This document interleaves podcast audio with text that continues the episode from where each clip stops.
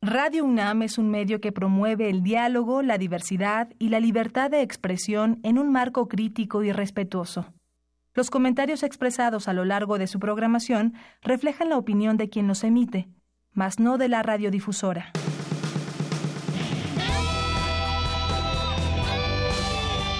Prisma RU. Relatamos al mundo.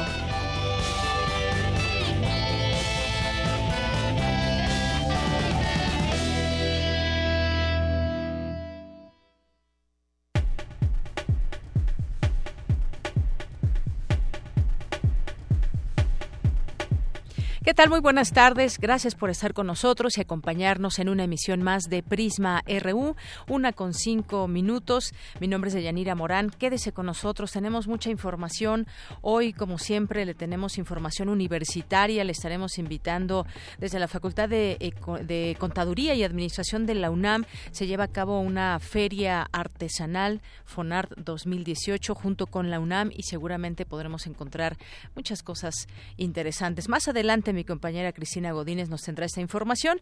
También vamos a hablar de la mortalidad por cáncer de mama. Desde ayer platicábamos sobre este tema. Hay que explorarse y hay que acudir al médico. Hay que romper con esa barrera de pronto de inacción de poder ir a checarse al médico. Y a diferencia de otros países, en México la mortalidad por este tipo de cáncer ha ido en aumento. Le tendremos esta información también más adelante. Y y también estaremos platicando de algunos temas universitarios. Nos acompañarán aquí en cabina.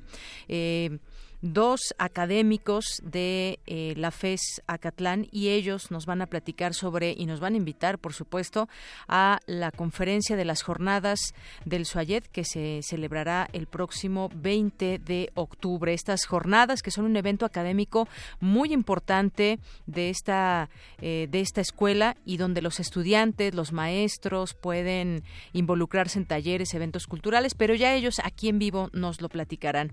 Y vamos a también también hablar de tecnología de inclusión con el médico David Gutiérrez López y el ingeniero Efren Lozano Méndez, que también nos acompañarán aquí en la cabina para hablar de este tema. Y ellos han diseñado tecnología de inclusión para personas con discapacidad visual. Todos los detalles, ellos nos lo platicarán, cómo es que funciona este aparato, cómo es que lo, eh, cuando ya puede salir a la venta, qué precio tiene y pues cosas que se están haciendo desde la UNAM. Vamos a tener también más adelante una entrevista aquí en la sección de cultura. Va a estar con nosotros un poco más adelante Virginia Sánchez presentándonos pues la entrevista que le hizo a Jordi Soler y bueno, pues aquí nos adentrará más a los temas que pudo platicar con él. Vamos a tener también aquí en este espacio, si ustedes tienen dudas, vamos a platicar sobre los fraudes cibernéticos que van en aumento. Uno se pregunta cada vez que hace lleva a cabo alguna compra a través del comercio electrónico si todos estos datos que nos piden de nuestra tarjeta de crédito, el número de adelante, el número de atrás, si es seguro dárselos a, cualquier empresa.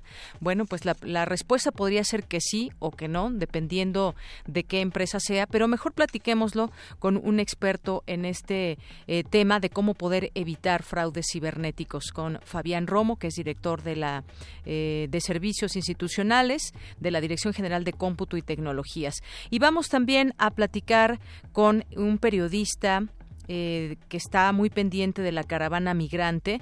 Nos vamos a enlazar con él para que nos platique sobre esta caravana que ha causado mucha polémica por muchas razones, si eh, en un principio se les iba a permitir el paso por México, declaraciones que han hecho también los propios migrantes. Vamos a tener este tema también aquí hoy en Prisma RU. Y hoy es miércoles de arte con Amanda de la Garza, curadora del MOAC, que nos tendrá, como todos los miércoles, alguna invitación, alguna eh, plática eh, sobre alguna exposición ligada al arte o alguna algún evento que ella nos vaya a platicar. En unos momentos más ella misma nos dirá de qué nos va a platicar hoy, así que nos vamos a nuestro resumen informativo. Relatamos al mundo. Relatamos al mundo. Es la una con nueve y hoy miércoles 17 de octubre del año 2018 ya le adelantaba los temas universitarios. En los temas nacionales para combatir la inseguridad el país se dividirá en 265 regiones en, en las que todas las corporaciones de seguridad actuarán bajo la coordinación de un mando único. Este anuncio fue hecho por el presidente electo Andrés Manuel López Obrador. Los integrantes de la caravana migrante que partieron de Honduras el fin de semana tendrán libre tránsito durante su paso por Chiapas, dijo el gobernador Manuel Velasco. La Procuraduría General de la República analiza el expediente por abuso sexual de un profesor en agravio de alrededor de 37 alumnos de un kinder ubicado en la colonia San Juan de Aragón. La elección en las 36 secciones del sindicato de Pemex será mediante voto secreto de los agremiados. En temas de economía, México crecerá este año en 2.2%, una tasa muy superior al promedio de América Latina y el Caribe, la que llegará a 1.3%, informó hoy la CEPAL. Grupo Aeroméxico informó que retirará cinco aviones de su flota y eliminará nueve rutas entre nacionales e internacionales. Y en los temas internacionales, el secretario de Estado estadounidense Mike Pompeo llegará a la Ciudad de México el próximo viernes para reunirse con el presidente Enrique Peña Nieto, el canciller, Luis Videgaray y el futuro titular Marcelo Ebrard.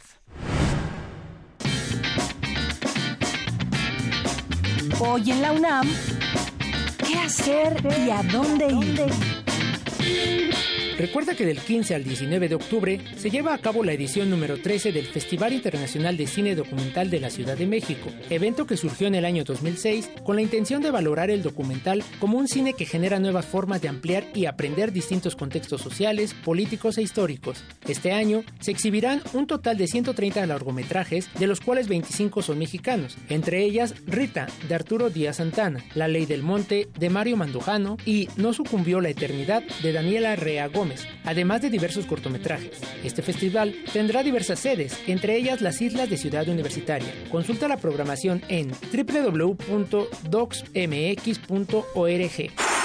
Como parte del foro Ciencias, Artes y Humanidades en Diálogo, Certezas e Incertidumbres, se proyectará la cinta Descubriendo a Forrester del año 2000, dirigida por Gus Van Sant y protagonizada por Sean Connery. Este largometraje aborda la historia de Jamal, un joven del Bronx con un don excepcional para la escritura y el baloncesto. Cuando saca la nota más alta de su instituto en los test de inteligencia, llama la atención de un exclusivo y elitista colegio de Manhattan, donde conoce a un anciano quien resulta ser William Forrester, con quien entabla una amistad entrañable, ayudándole a sortear los conflictos por las diferencias sociales e incluso raciales. Asiste a la función hoy a las 18 horas en la sala José Revueltas del Centro Cultural Universitario.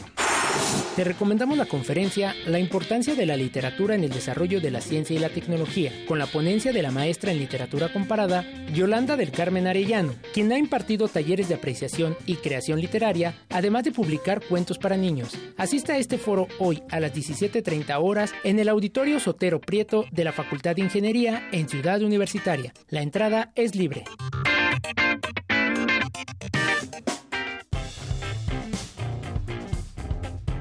Campus RU.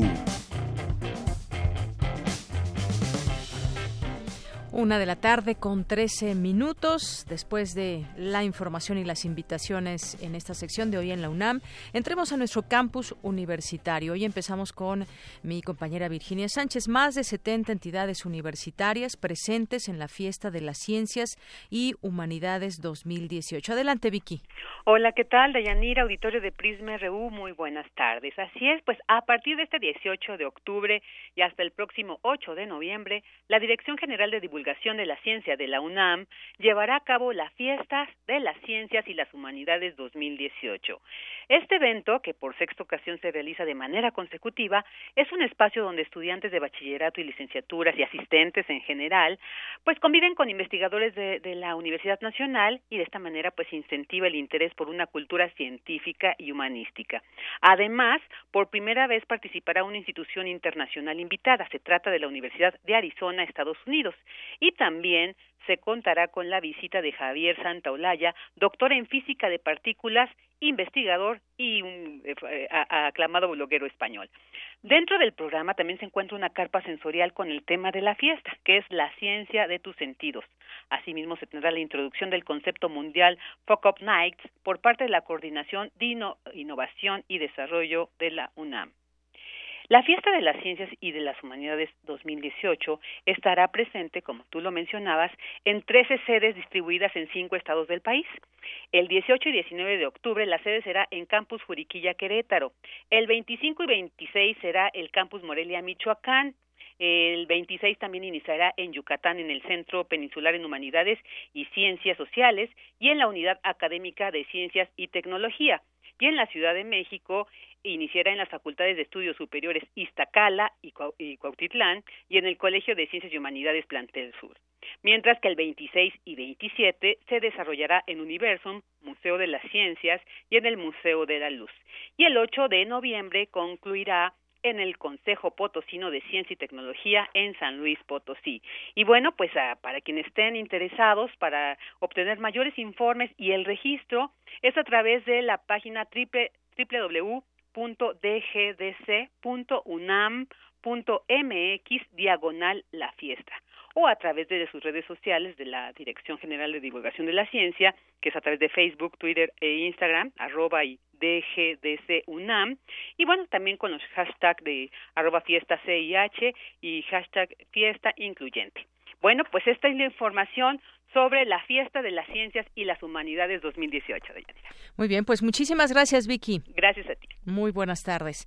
Y bueno, pues hay otro tema que nos sigue preocupando y me refiero al cáncer de mama. ¿Cuántos, ¿Cuántas mujeres que nos están escuchando se hacen sus eh, estudios eh, de manera periódica, como pues lo marca eh, los ginecólogos que debe uno asistir y a partir de cierta edad se tienen que hacer otros estudios y demás. ¿Cuántas realmente llevamos con calendario estas, eh, estas citas y sobre todo esta exploración? Bueno, pues en el Instituto de Investigaciones Biomédicas presentan nuevas estrategias para diagnóstico y tratamiento de cáncer de mama. Mi compañera Cindy Pérez Ramírez estuvo al tanto de esta información y nos tiene aquí los detalles. Adelante, Cindy. Deyanira, ¿cómo estás? Me da mucho gusto saludarte a ti y a nuestro auditorio de Prisma RU. Desde hace cinco años, el Instituto de Investigaciones Biomédicas de la UNAM lanzó el programa de investigación de cáncer de mama, mismo que reúne a diversos expertos para identificar y caracterizar los componentes genéticos, medioambientales y epigenéticos que contribuyen al desarrollo de esta enfermedad y eventualmente generar nuevos métodos para el diagnóstico y tratamiento de las pacientes. Y es que, Deyanira, los factores que contribuyen a las cifras altas de cáncer de mama, que se calculan de 15 mujeres al día con edades cada vez más tempranas antes de los 50 años, son el diagnóstico tardío, obesidad y vida sedentaria. En conferencia de medios, Alejandro Centella de ESA, académico del Instituto de Investigaciones Biomédicas de la UNAM, explicó cuál es la relación entre los malos hábitos alimenticios y el cáncer de mama. Y coexisten en cerca del 70% de las pacientes. Eh, esta condición de sobrepeso produce alteraciones metabólicas y hormonales y es en estas condiciones anormales en las que se desarrolla el tumor. La propuesta que hemos hecho es que las células que crecen en este ambiente van a ser distintas a las que crecen en un ambiente con condiciones metabólicas y hormonales normales. Por lo tanto, hemos aislado varios cultivos primarios de tumores de mujeres con cáncer de mama con obesidad o sin obesidad. Entonces ahora estamos haciendo estos estudios en forma controlada y lo que hemos encontrado en los primeros estudios es que efectivamente dos células de cáncer de mama del mismo subtipo molecular, por ejemplo luminala, una que evolucionó en obesidad y otra que evolucionó en peso normal, presentan características biológicas diferentes, crecen a velocidades diferentes. Por ejemplo, las que tienen, las que crecieron, estaban en obesidad en condiciones normales crecen más lentamente, pero si les ponemos los componentes que están en la ambiente de obesidad, ahora crecen mucho más rápidamente que las normales. En tanto, Alfonso León del Río, también investigador de biomédicas, dijo que lo que conocemos como cáncer de mama son muchos tipos de enfermedades que se manifiestan de una manera semejante. La formación de tumores en la glándula mamaria. Cada una de estas enfermedades requiere de un acercamiento, un estudio, un diagnóstico diferente y un tratamiento diferente Muchas de estas enfermedades van a responder a los tratamientos clásicos con los que son eh, tratadas las pacientes con cáncer de mama, como son el uso de antagonistas de la, de las, de, la hormona estrógeno, como el tamoxifen. Otros requerirán terapia, eh, eh, radioterapia o cirugía. No hay una sola receta para tratar a todos los tumores de cáncer de mama y esto complica el panorama. Una cosa que es un problema mayor en, el cáncer de mama en nuestro país es el diagnóstico tardío, porque independientemente cuál sea el tipo tumoral, el diagnóstico en estados avanzados de la enfermedad limita enormemente el número de eh, tratamientos que la medicina puede ofrecer a los pacientes. Este 19 de octubre se conmemora el Día Internacional de la Lucha contra el Cáncer de Mama con el fin de hacer conciencia de esta enfermedad. Este es el reporte que tenemos. Muy buenas tardes. Gracias, Cindy. Muy buenas tardes. Vamos ahora con Cristina Godínez. La quinta Feria Artesanal UNAM Fonart 2018 se llevará a cabo en la Facultad de Contaduría de la UNAM. Adelante, Cristina. ¿Qué tal, Deyanira? Auditorio de Prisma RU. Buenas tardes. Alebrijes, esferas, máscaras, jarritos e indumentaria representativa de algunas zonas del país son parte de los trabajos realizados por las manos de los mejores artesanos de México y que se exponen en esta feria. El auditorio que nos escucha y el público en general puede darse una vuelta por la entrada principal de la Facultad de Contaduría y Administración en Ciudad Universitaria para admirar y, en su caso, comprar aquellos objetos que llamen su atención. La quinta feria artesanal UNAM Fonart comenzó hoy y estará abierta hasta el 19 de octubre. El horario de exhibición es de 9 de la mañana a 7 de la noche. Deyanira, este es mi reporte. Buenas tardes. Queremos escuchar tu voz. Nuestro teléfono en cabina es 55 36 43 39. Porque tu opinión es importante, síguenos en nuestras redes sociales, en Facebook como Prisma RU y en Twitter como arroba PrismaRU. Prisma RU. Relatamos al mundo. Es la una de la tarde con 21 minutos. Como les habíamos dicho al inicio del programa, tendríamos aquí entrevistados y pues algunas visitas en nuestra cabina aquí de FM de Radio UNAM. Y ya se encuentran aquí con nosotros la licenciada Verónica Matuc eh, Sariñana, quien es secretaria académica de la División del Sistema Universidad Abierta y Educación a Distancia de la FES Acatlán, el SUAYED, que por si lo habían escuchado por ahí y demás y no saben qué es el SUAYED, bueno, pues es justamente eh, este, eso que acabo de mencionar. Y también nos acompaña el licenciado Franco Isaac Reynoso, que es coordinador de la licenciatura de enseñanza de alemán, español, francés, inglés, italiano como lengua extranjera. Bienvenidos los dos, gracias por venir aquí. Muchas gracias, Deyanira. A Radio UNAM. Y bueno, pues platiquemos justamente del tema que los trae aquí, que es esta conferencia de las jornadas Suayed 2019, que se celebrará el próximo 20 de octubre. Estas jornadas que son un evento académico muy importante. Platíquenos un poco con quién empezamos. Sí, por supuesto, gracias. Eh, agradecemos el espacio para expresar estas jornadas, así como al maestro Taibo. Muchas gracias. Bueno, eh, las jornadas OYED eh, son el espacio donde los docentes académicos y alumnos y en general la comunidad de la FESA Catlán eh, pueden y tienen el momento de expresión artística y deportiva. el objetivo es desarrollar esta convivencia y además están abiertas a todo público. En ellas participan mediante eh, la oferta de talleres nuestros alumnos y nuestros maestros. Eh, se llevarán a cabo durante tres días. Comenzamos el día de mañana a las seis de la ah, tarde con un muy buen tiempo para la invitación. Así es. Comenzamos mañana eh, con una conferencia magistral a las seis de la tarde eh, la temática de este año eh, de las jornadas fue el movimiento estudiantil de 1968 y su reivindicación.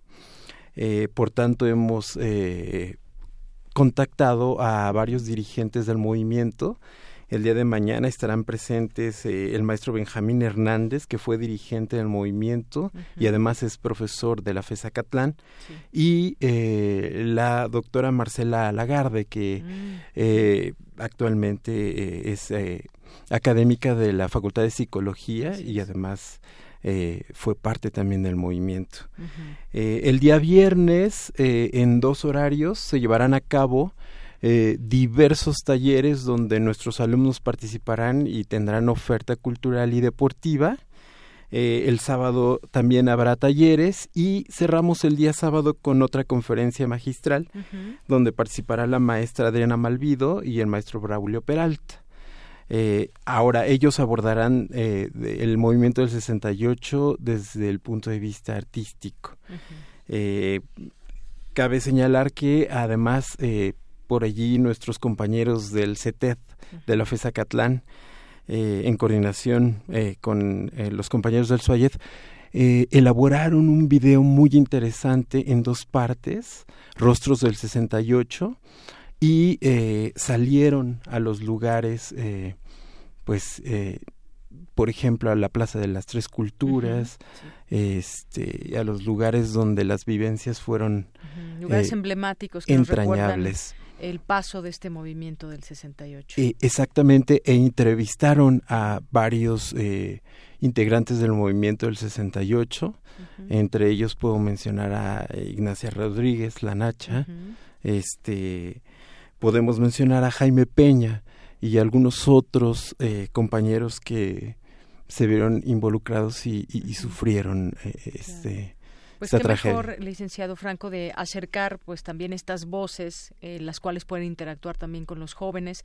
que eh, actualmente, que no vivieron el, el movimiento del 68, pero siempre queda esa manera de eh, pues de recordar y cómo, cómo se recuerda y qué mejor de viva voz de estos personajes que fueron parte de aquel eh, movimiento.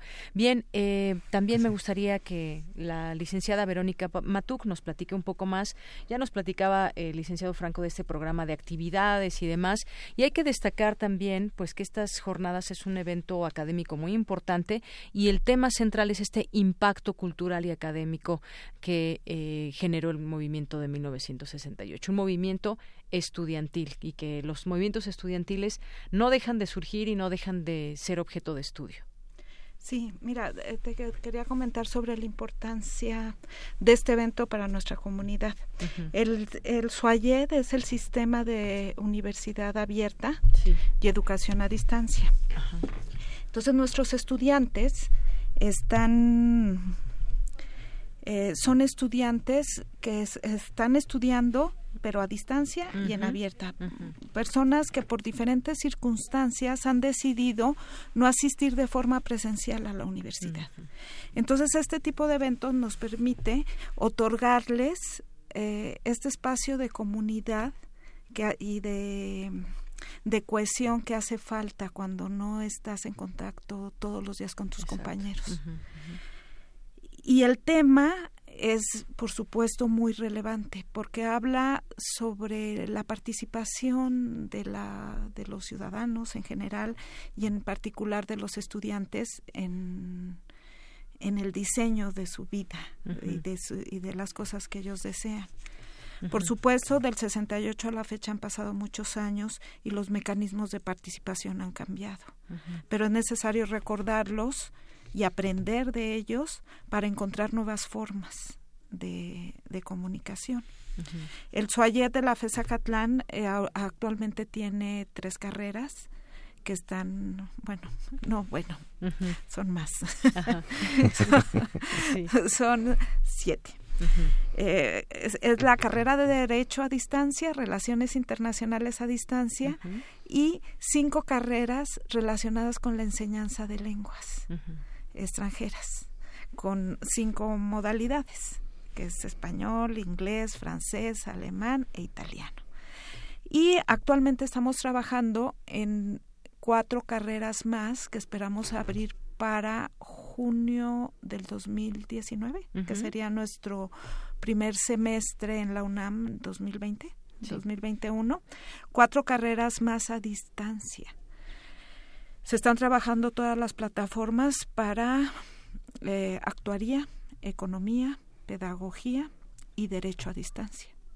Y con eso esperamos eh, poder atender a toda esta población que eh, quiere y requiere estudios universitarios eh, con la ventaja de que a través de la plataforma pues no estamos ocupando infraestructura física en la UNAM y podemos aperturar 400 lugares más para todas estas personas que se quedan sin inscripción. Así es, y que esto es muy importante porque aprovechando que ya están aquí, que nos vienen a platicar de estas jornadas importantes, siempre eh, quizás el SUAYED, ¿qué es el SUAYED? Bueno, pues el Sistema de Universidad Abierta y Educación a Distancia, que muchos conocerán, muchos estudiantes que forman parte de este este sistema, pero también quizás eh, hay gente de la comunidad universitaria, gente que nos está escuchando eh, todos los días que no conoce exactamente eh, cómo es que funciona el sistema universidad abierta, lo que decía usted de que eh, muchas veces no pueden asistir de manera presencial, pero hay gente que tiene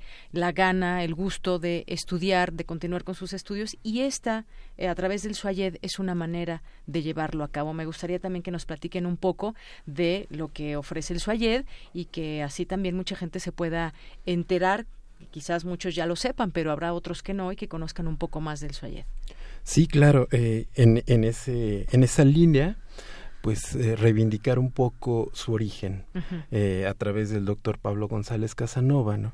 Eh, pretendía atender justo a, esta comunidad que tenía la posibilidad de, no tenía perdón la posibilidad de alcanzar un grado académico por bajos ingresos por la distancia porque no podían moverse no a las a la urbe. A la urbe exacto. y bueno como lo comenta la licenciada Verónica, los tiempos han cambiado y, bueno, seguimos atendiendo a esa población, pero ahora también eh, entra el factor tecnológico. Y entonces eh, la, la, población estudiantil eh, tiene otra comunicación en general y estamos tratando de dar esa oferta académica a, la nueva generación ¿no? de, estudiantes. Claro, pues conozcamos el SUAYED, al Sistema Universidad Abierta y Educación a Distancia. Me decían que tienen una página de Facebook y ahí se puede encontrar información o pueden ser parte también de. Eh, pueden buscar en redes sociales y en Internet eh, utilizando la palabra SUAYED, S-U-Y-E. E, e D y se van a encontrar que en la universidad es realmente un sistema. Muchas facultades y escuelas tienen eh, la oferta a distancia.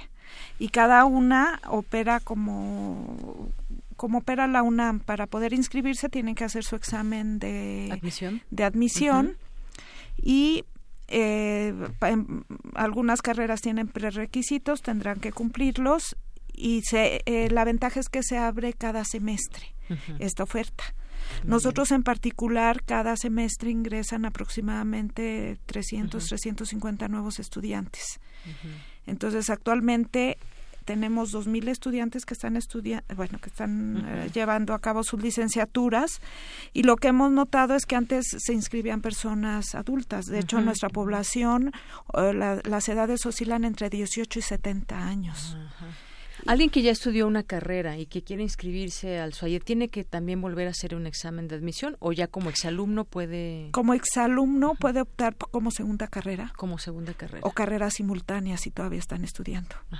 De hecho, muy bien, este, muchas personas que ya son maestros, por ejemplo, de idiomas en alguna escuela, eh, están cursando la licenciatura de enseñanza de idiomas para tener sus sus certificados. O sea, ya, buena noticia para quien no lo sabe, porque pues bueno, sabemos que quienes conocemos la universidad, quienes hemos estado en ella, sabemos de este sistema de universidad abierta, pero quizás alguien que nos esté escuchando y no, no sabía, pues tenga esta oportunidad de hacer una segunda, tercera carrera. a través de... Tenemos, por ejemplo, contadores que están haciendo su carrera de derecho o, personas jóvenes que optan como primera opción porque les ahorra transporte, por ejemplo.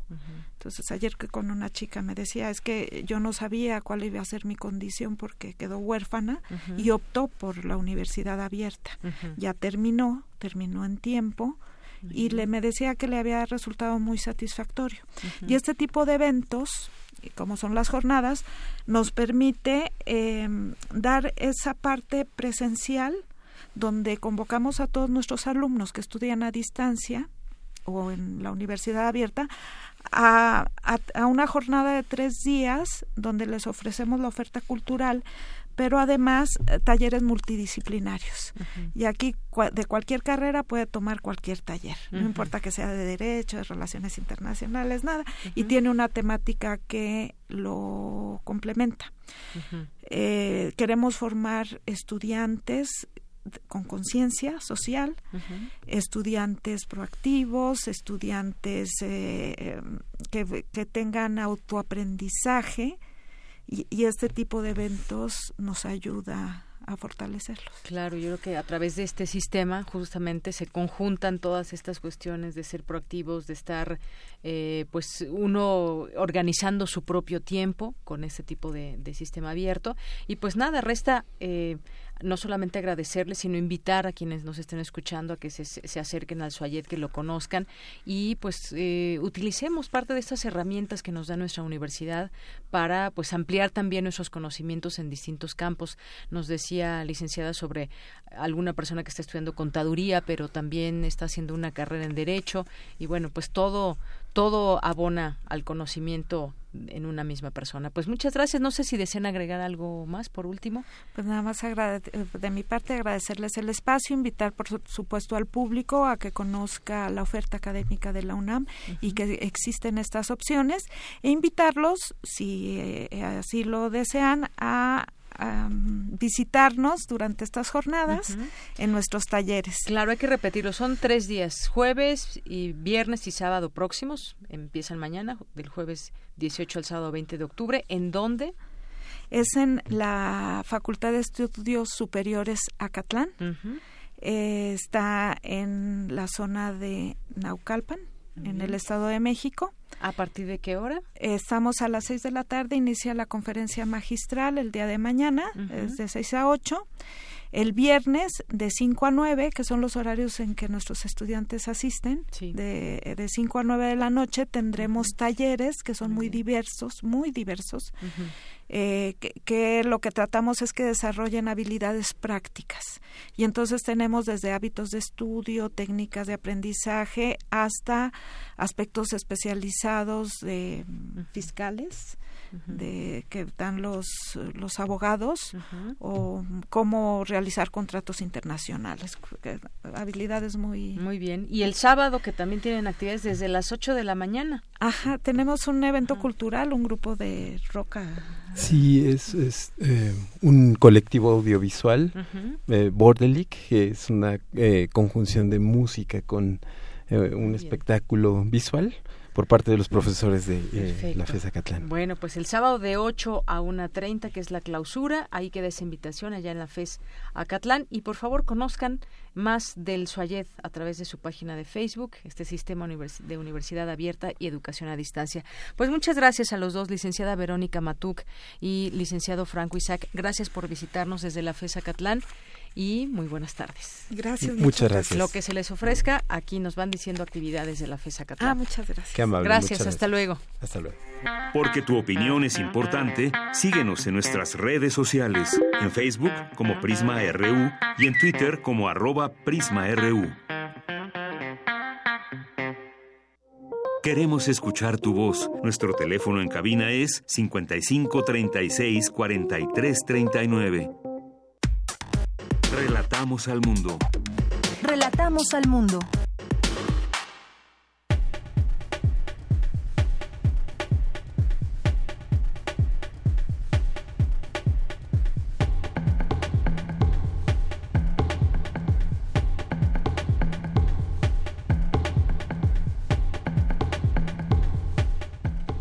Bien, continuamos. Muchas gracias a todos los que nos siguen a través de el 96.1 de FM y en www.radio.unam.mx. Bueno, también les habíamos dicho al inicio que tendríamos aquí en la cabina, ya están aquí con nosotros, al médico David Gutiérrez López.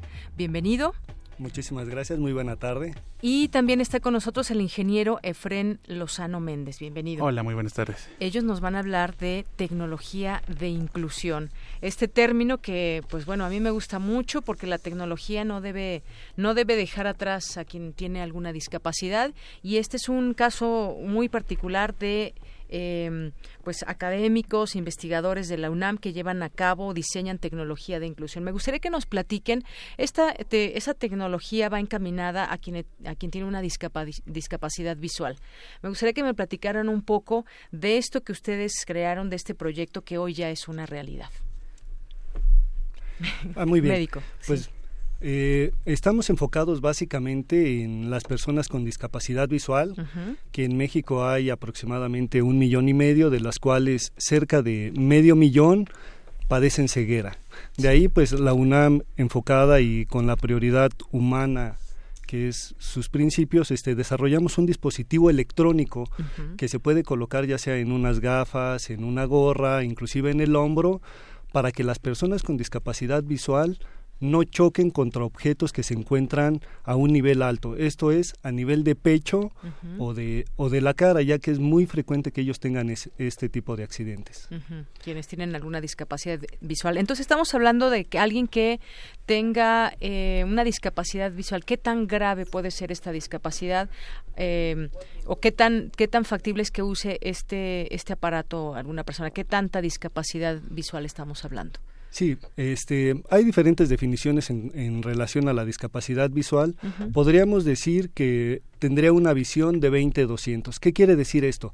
Una persona con ese tipo de visión puede ver un objeto a solo 6 metros de distancia cuando una persona en condiciones normales lo vería a 60 metros. Mm. Es decir, su visibilidad está sumamente afectada, inclusive muchos de ellos solo llegan a percibir colores, alguna sombra. Entonces va enfocada precisamente para ese tipo de personas. muy bien. Y bueno, pues esto entonces se puede utilizar, como nos decía, en una gorra, en la camisa y demás. De hecho, aquí, aquí lo estamos viendo. Sería muy, eh, pues que nos platiquen cómo funciona. Yo aquí veo, a ver, unos audífonos y veo este dispositivo que es la cámara. Me gustaría que nos platique ya el ingeniero cómo funciona esto que tenemos aquí en, en la cabina, que nos trajeron este dispositivo justamente. Sí, bueno, el dispositivo es un sensor ultrasónico, funciona como un radar, emite una señal ultrasónica, ondas sonoras, de alta frecuencia que nosotros no podemos escuchar. Eh, funciona más o menos como la ecolocación de un murciélago. Tiene un emisor y un receptor. El emisor emite la onda sonora, rebota contra un objeto sólido y retorna al receptor, que está en el mismo encapsulado. Dependiendo del tiempo en que tardó en ir y regresar ese sonido, es la distancia en la que se encuentra el objeto. Entonces la persona que utiliza el dispositivo sabe que hay un objeto a cierta distancia con el cual puede chocar en algún momento, porque el dispositivo también emite un sonido.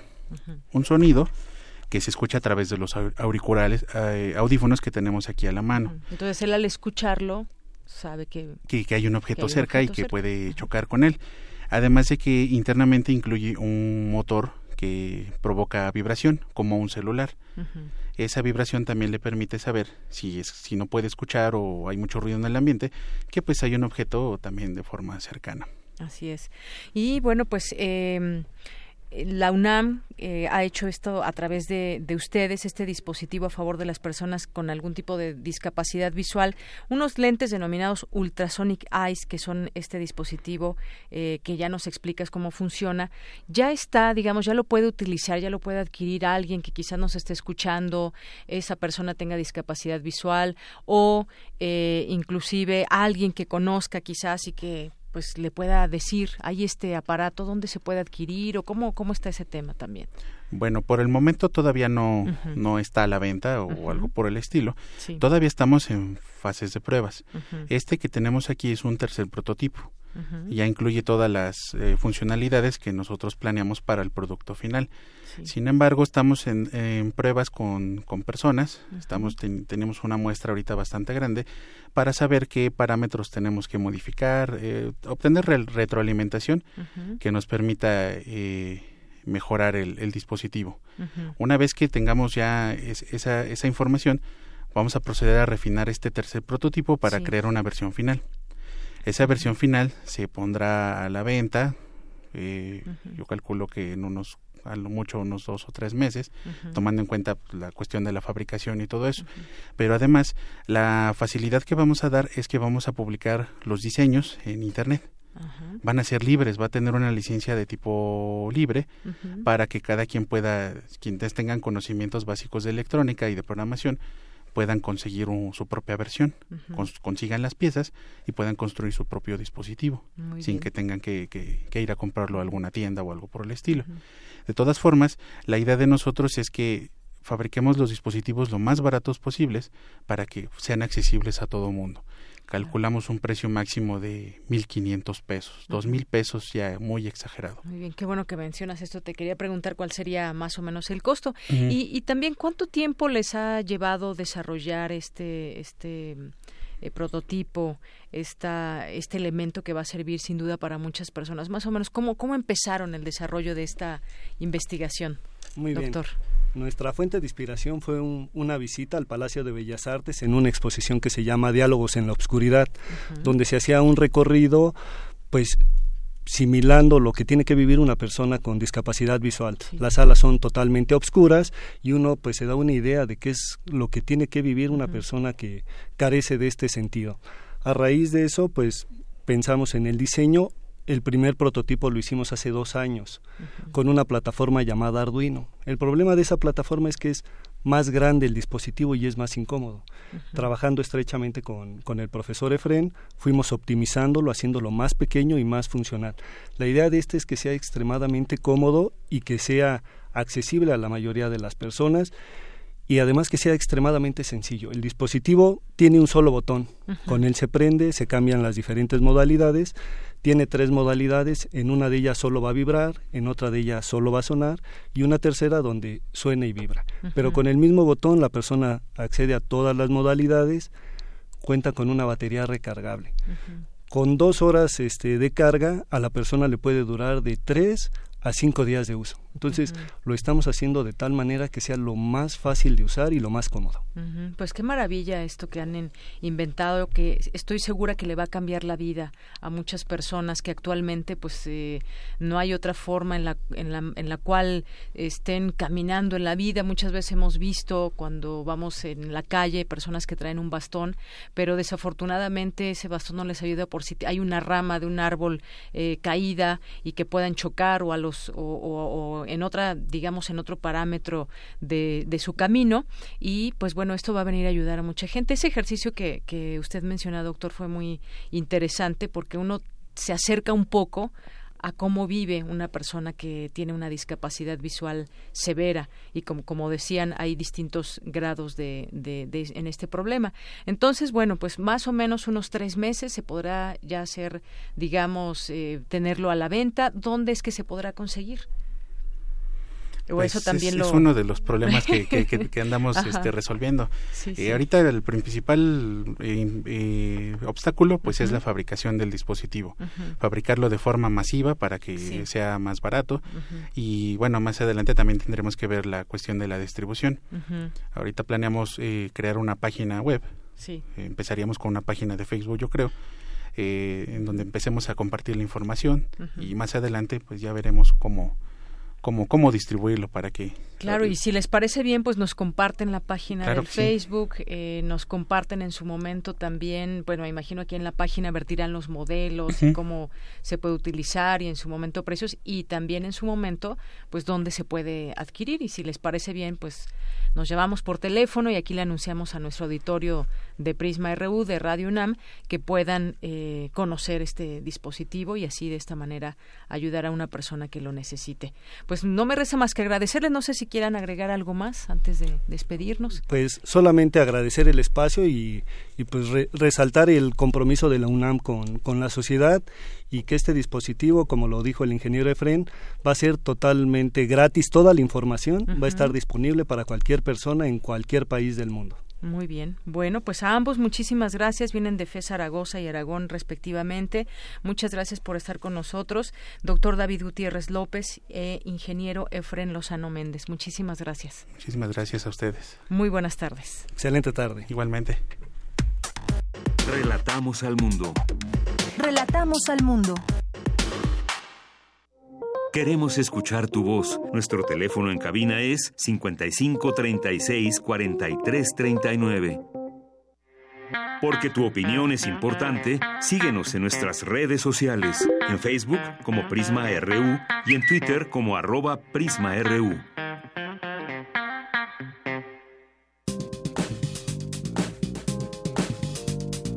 Cultura RU.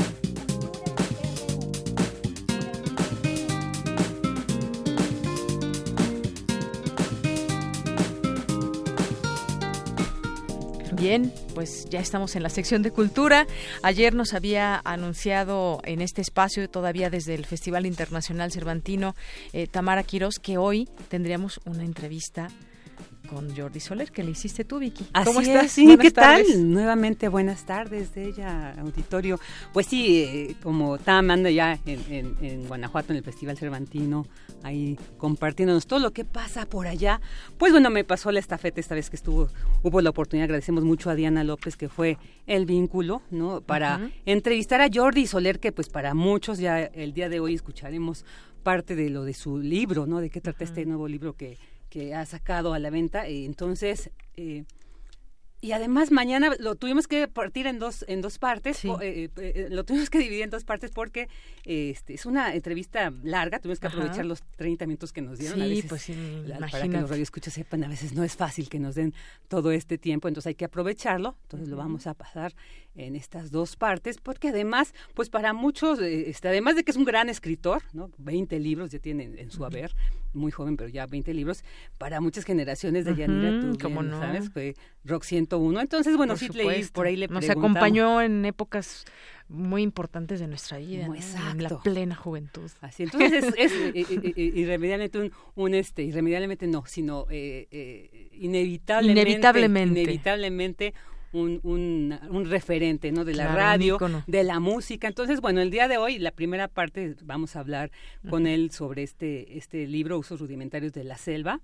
Y bueno, ahorita en esta entrevista escucharemos de qué se trata este libro. Y mañana, la segunda parte, bueno, vamos a terminar de hablar del libro y vamos a, a platiqué con él sobre esto, ¿no? De, este legendario programa de Rock 101, en su sección de argonáutica y de la música, ¿no? Del vínculo de la manera en cómo nos presentaban la música, cómo olvidarlo como esa manera en que te envolvía y te daban ganas de conocer más de ese, de ese músico y estar escuchando pues durante horas y siempre a Rock 101. Así es. Entonces, bueno, pues eh, empecemos hoy la primera parte de esta entrevista con Jordi Soler. Adelante.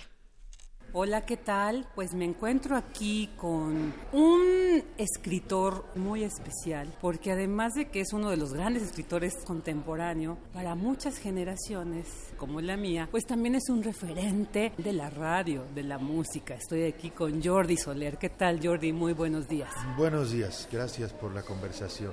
Pues ahorita vamos a platicar sobre este último libro, Usos Rudimentarios de la Selva. Para empezar, quisiera hacerte la primera pregunta que creo que es la, típica, ¿por qué este título? Bueno, eh, eh, todo esto se explica cuando lees el libro. Es la historia en general de una familia de españoles que llega a instalarse a una plantación de café en la selva de Veracruz en los años 40. Es un poco la historia de mi familia también. Y cuando se instalan ahí se dan cuenta de que no pueden seguir echando mano de los usos civilizados de Occidente, que son los que había en Barcelona, y que tienen que cambiar su comportamiento y la forma en que enfrentan ese ambiente salvaje, como es la selva de Veracruz. Y entonces muy pronto se dan cuenta de que si no aplican los usos rudimentarios de la selva, pues van a durar 15 minutos en esa aventura. Y efectivamente, como tú dices, nos permites esta mirada, además a uno de los estados más ricos en historia y en muchos sentidos de nuestro país, pero también como esas vicisitudes que se enfrentan, ¿no? Está siempre al límite del peligro, siempre hay como la muerte latente, ¿no? Sí, eso que dices es, es exactamente así. Hay una violencia permanente que todo el tiempo cruza los 12 cuadros, que desde mi punto de vista son una novela, porque al final lo que has leído es una historia completa, ¿no? De, principio a fin. Y esta violencia es parte de, de, la, de la selva, parte del sistema, ¿no? Porque la selva, al ser un, una criatura tan exuberante necesita un monto mayor de muerte para poder seguir siendo tan viva. Toda la violencia que aparece en este libro es muy propia de la selva. O sea, hay violencia de las criaturas que la habitan, ¿no? los animales contra las personas, pero también hay personas muy violentas que van con machetes o con pistolas. Hay gente que se muere porque iba borracha y lo atropella el tren que iba a Veracruz. Todo este microcosmos que conforma la novela es a su vez también los usos rudimentarios de la selva. Es otro de los puntos de vista sobre el título. No es una violencia como la que puede padecerse en la Ciudad de México, que es una violencia más bien industrial, organizada por las mafias, sino que esto es parte de la naturaleza. ¿no? Hay, ah, los personajes tienen todo el tiempo que cuidarse de los animales, de los maleantes, de los guerrilleros. Así se vive ahí. Así se ve. ¿Y cómo fue que fuiste construyendo como esta ilación de cada uno de estos relatos? ¿no? ¿Cómo fuiste concatenando las historias? Bueno, que es un solo, eh, digamos, relator. Sí. Pero ¿cómo fuiste eligiendo? ¿no? Bueno, hay dos libros anteriores míos eh, suceden en, en, esta misma plantación de café, Los Rojos de Ultramar y La Última Hora del Último Día. De manera que fue regresar a ese, a ese plató que es en realidad el, el sitio en el que nací es un, paisaje que conozco perfectamente. ¿no? No, solo lo conozco, sino como todas las cosas que pasan en la infancia, pues va volviendo a mí todo el tiempo. Ahora que vivo en Europa hace muchos años, se ha agudizado la, la sensación que tenía en mi niñez de estar en esa selva.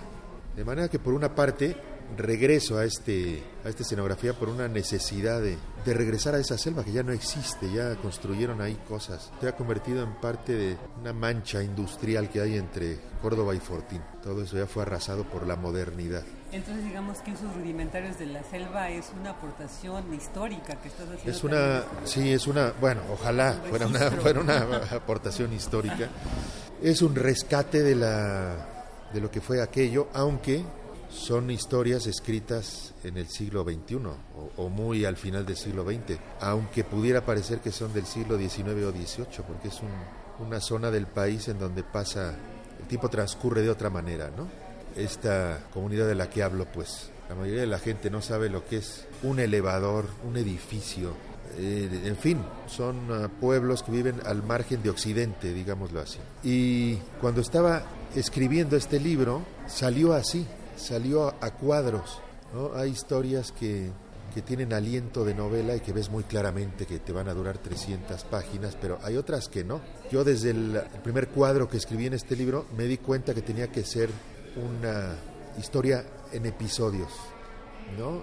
No, no simétricamente y del mismo largo todos, pero tenía que ir brincando de, un episodio a otro, eh, persiguiendo la unidad que al final me dicen mis lectores que tiene. Por supuesto, sí, sí, sí. Y además algo que me llamó mucho la atención es en esos relatos, por breves que sean, alcanzas a describir perfectamente cada uno de los personajes, ¿no? Ya sea por una vivencia que tienen como este justo del elefante y del circo, esta la, la chicoslovaca me llamó la atención, y el enano, ¿no? Así esto como lo pones. Entonces, nos logras como definir, describir perfectamente a, cada uno de estos personajes, ¿no? digamos en pocas palabras, pero creo que utilizas las necesarias. Y entonces sobre estos personajes te quisiera preguntar, ¿todos existen? ¿Todos existieron? Bueno, y los que no han sido eh, extraídos de la realidad, ¿no? Quizá la checoslovaca no era checoslovaca, sino de Texas, ¿no? Este tipo de cosas. Y los personajes, ahora que lo dices, son muy, importante, muy importantes para mí. Yo siempre, al principio de todas las historias que he escrito, hay como una idea general. nunca escribo un esquema ni un guion. Siempre parto de una idea general y empiezo a construir a los personajes y a partir de los personajes que, como bien has observado, nunca están demasiado definidos, que me gusta esa indefinición. Claro me gusta dar dos o tres características y que cada quien se imagine a la checoslovaca o al enano como pueda, ¿no? Bueno, el enano tiene trampa porque dices que es enano y ya esto está clavado, ¿no? Pero hay un trabajo muy, muy intenso y duro y complicado alrededor de los personajes, que luego, luego parece que son un poco fantasmales, pero porque los quiero hacer así. De hecho, el gran trabajo es de construirlos hasta que sean fantasmales, ¿no? Originalmente tienen más elementos, pero creo que, y esto ya es una cosa técnica, creo que el exceso de descripción de un personaje te escatima la posibilidad de contar lo que piensa, de contar cómo ve la situación en la que está inmerso y sobre todo de contar el entorno en el cual se desarrolla. Esto es pura técnica narrativa. Y, la deducción, por ejemplo, este cuerpo que va en el río. Sí, eso es, eso es, mira, ese es un gran ejemplo porque es una escena que si fuera cine hubiera durado 10 segundos. Y sin embargo es lo que todo el mundo me dice. Esa escena impresionante del cuerpo, pues sí, dura 10 segundos, pero está puesto ahí, está construido específicamente para que en ese periodo muy, muy corto de, de tiempo, en ese espacio tan pequeño de página que ocupa, pues es una de las estampas fuertes de la novela. Estoy seguro que si hubiera hecho navegar más al cuerpo durante unas páginas, se hubiera arruinado el efecto. Se convierte en, un, en un muerto, ¿no? Ya no hay misterio. y toda esa historia detrás de ese muerto que hasta la justificas. Yo siento, Jordi, que... O sea, ¿qué dices? que, tú también hubieras matado al político. sí, definitivamente. Porque ahí como por un lado, aquí también se refleja eh, cuando hablamos de esta discriminación, de este racismo, de esta violencia que se vive. O sea, tú rescatas algo muy importante, la violencia hacia el otro lado, hacia el blanco, hacia el, eh, el, apoderado. El racismo, digamos, uh, inverso en los términos clásicos, pero, pero que es racismo tal cual, no hay diferencia. En los personajes aquí, los españoles, son la minoría, ¿no? Y los acosan todo el tiempo los que son mayoría. Es exactamente como si fueran chinos o africanos, ¿no? Es la misma historia. Y las víctimas de este relato, que son niños además, Son que, niños. Te, que te mueve. Y entonces yo creo que nos lleva a reflexionar justamente, ¿no? O sea, que estos males sociales como es la discriminación, como es el racismo, pues yo creo que sí no es válido en, la especie humana, mucho menos en estas etapas cuando son niños, que por eso justificas y entiendes la muerte de este, Claro, y que además es una cosa que sucede, no, no es ficción, es... Ah, en estos pueblos suele haber mucha violencia con los niños. Aquí los niños beben alcohol desde pequeños, fuman, van con putas, todo es así. Los niños son muy poco tiempo niños en este entorno, ¿no? Era una cosa que ya pasando a la, zona biográfica, autobiográfica, pues, les preocupaba mucho a mis padres, nos querían sacar de ahí porque, porque nos veían con cirrosis a los 14 años, ¿no? Cosas que pasan en esos pueblos. Bien, pues como nos había dicho Vicky, mañana la segunda parte de esta entrevista con Jordi Soler, que presentará su libro el día de mañana, Usos Rudimentarios de la Selva en la Fil del Zócalo, en el Foro Huberto Batis, mañana a las 8 de la noche, por si gustan ir a esta presentación. Bien, son las 2 de la tarde con un minuto, vamos a un corte, regresamos a la segunda hora de Prisma RU. Prisma RU. Relatamos al mundo.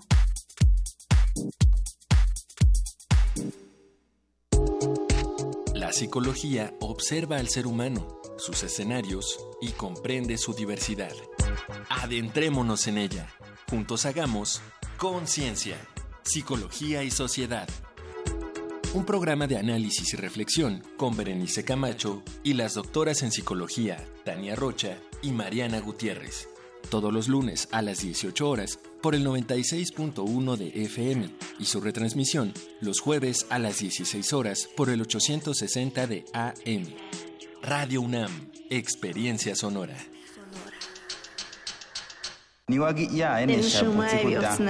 Calme Cali, un espacio intercultural donde las lenguas indígenas resuenan en la voz de sus hablantes. Acompáñanos a conocer a sus protagonistas todos los jueves a las 10 de la mañana por el 96.1 de FM. O escucha la retransmisión los domingos a las 3.30 de la tarde. Y si te perdiste algún programa, búscanos en radiopodcast.unam.mx. Radio UNAM, Experiencia Sonora. Laila, soy Luis. ¿Ya pediste permiso para el sábado? Sí, sí, cuenta conmigo. Carlos, soy Luis. ¿Qué onda? ¿Sí vas a ir el sábado? Claro, me va a acompañar Rocco. Hola, Lucio. Soy Luis. ¿Entonces qué? El sábado como quedamos. Claro, me pidieron llevar a mi hermanito. Perfecto. Mis amigos y yo ya estamos listos para participar en la consulta infantil y juvenil 2018. Si tienes entre 6 y 17 años, ve con tus amigos del 17 al 25 de noviembre. Es nuestro momento de expresarnos. Porque mi país me importa, te invitamos a participar. IME. La Magna Exposición Vaticano de San Pedro a Francisco, 2000 años de arte e historia en el antiguo colegio de San Ildefonso, llega a su última semana. La muestra ofrece a través de 180 piezas provenientes del Vaticano y recintos de México un amplio recorrido por la historia de la cristiandad mediante pinturas, grabados, esculturas, objetos ceremoniales, vestuario y documentos. La exhibición está abierta en el antiguo colegio de San Ildefonso, centro histórico. La entrada es libre. ¿Qué carrera elegir? La UNAM te invita a la exposición de orientación vocacional al encuentro del mañana 2018. Encontrarás información sobre las opciones de bachillerato, licenciatura y posgrado que ofrecen la UNAM y diversas instituciones educativas. Del 11 al 18 de octubre, Centro de Exposiciones y Congresos UNAM, Avenida de Lima número 10, Ciudad Universitaria. El mañana te espera, acude a su encuentro. www.degoae.unam.mx www.dgoae.unam.mx En alguna dimensión de este infinito número de universos existe un tren que conecta a Londres con Beijing. Los combustibles fósiles han sido reemplazados con biocombustible y los autos podrán volar. Donde el ser humano ha prolongado indefinidamente su esperanza de vida. Y su conciencia podría trascender su muerte. Ese universo podría ser nuestro universo. Resistor. Esto es una señal.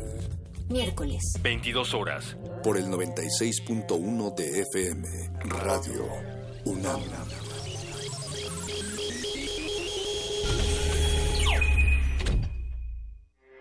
Porque tu opinión es importante, síguenos en nuestras redes sociales, en Facebook como Prisma RU y en Twitter como arroba PrismaRU.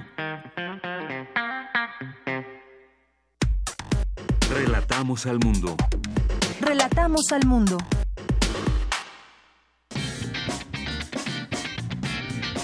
Mañana en la UNAM, ¿qué hacer y a dónde ir? Como parte del Foro Académico Universitario México 68, se realizará el panel de discusión El Gran Salto, que abordará los avances tecnológicos en la preparación deportiva a 50 años de los Juegos Olímpicos de 1968. Asiste mañana 18 de octubre al auditorio del Centro de Capacitación en Jueceo y Arbitraje Deportivo en Ciudad Universitaria. Para mayores informes, visita el sitio www.deporte.unam.mx diagonal UNAM en México 68. La entrada es libre y el cupo limitado.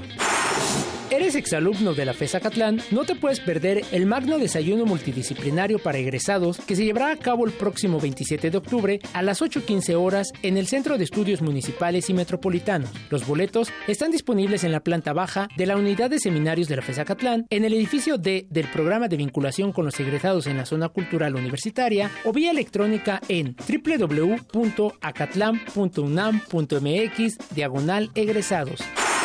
El programa de desarrollo en apoyo a la construcción del espacio audiovisual Ibermedia cumple 20 años impulsando y apoyando directa o indirectamente más de medio millón de filmes que han sido muy representativos en el cine internacional. En el marco de la celebración por estos primeros 20 años, la UNAM realiza el foro Ibermedia, 20 años en 20 películas. Así que no te puedes perder la proyección del largometraje Agua Fría de Mar, de la directora de cine originaria de Costa Rica, Paz Fábrega. Esta película narra la historia de Mariana y Rodrigo, quienes visitan la costa del Pacífico en vacaciones de Año Nuevo. Un buen día, en medio de la nada, encuentran a Karina, que se escapó de su casa. La pareja decide quedarse con ella esa noche y buscar ayuda al día siguiente, pero cuando se despiertan, la niña ya no está. Asiste a la función mañana 18 de octubre a las 16 horas a la sala José Revueltas. La entrada general es de 40 pesos, con descuento especial estudiantes y profesores con credencial vigente.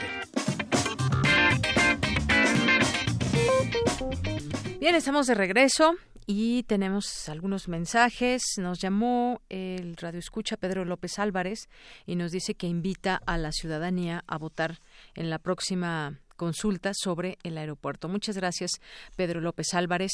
Y también nos escriben por aquí algunas personas a través de nuestra red social de Twitter, arroba PrismaRU, Eduardo Olivares, Hernán Garza, Tlecuautli nos escribe también por aquí. Muchas gracias. Arturo Ramírez, Carlos H., Roberto Vélez, Andy Huerta, Gab Camacho, Beto Oviedo, el defensor de Radio y TV UNAM, el defensor de las audiencias. No perdemos ocasión para decirles que lo sigan en su Twitter, Defensor UNAM.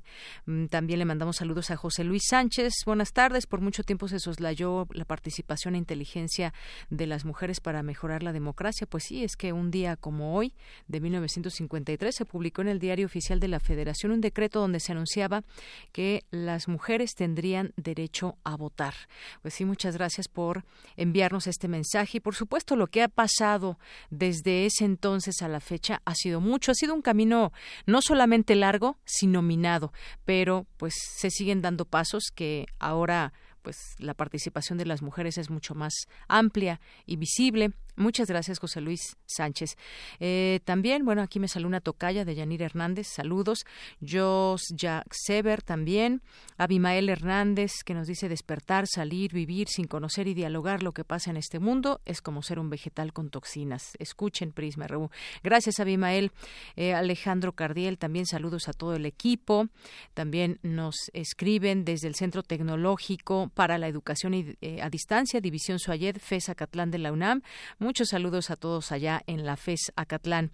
Y bueno, también aquí Diogenito presente con nosotros. Lupis Jiménez nos dice, yo, yo sí desconocía que como exalumno podía hacer otra carrera sin hacer examen. Gracias por la información, aquí por la entrevista que tuvimos con la licenciada Verónica y el licenciado Franco Isaac Reynoso de FES Acatlán del Suayed. BLK nos dice, escuchándolo como siempre, saludos a todo el equipo. Gracias, BLK. Muchas gracias por estar ahí presente. El Sarco y también muchas gracias que con respecto a la voz de Jordi Soler nos dice de pronto ya se le sale esa voz clásica que conocíamos de él. Sí, efectivamente, coincido contigo, muchas gracias. Y que te Franco Reynoso, que estuvo por aquí con nosotros también hace unos momentos. Eh, Beca Ganesh también, Tania Mafalda, muchos saludos, Tania. Magdalena González, Sandra Flores.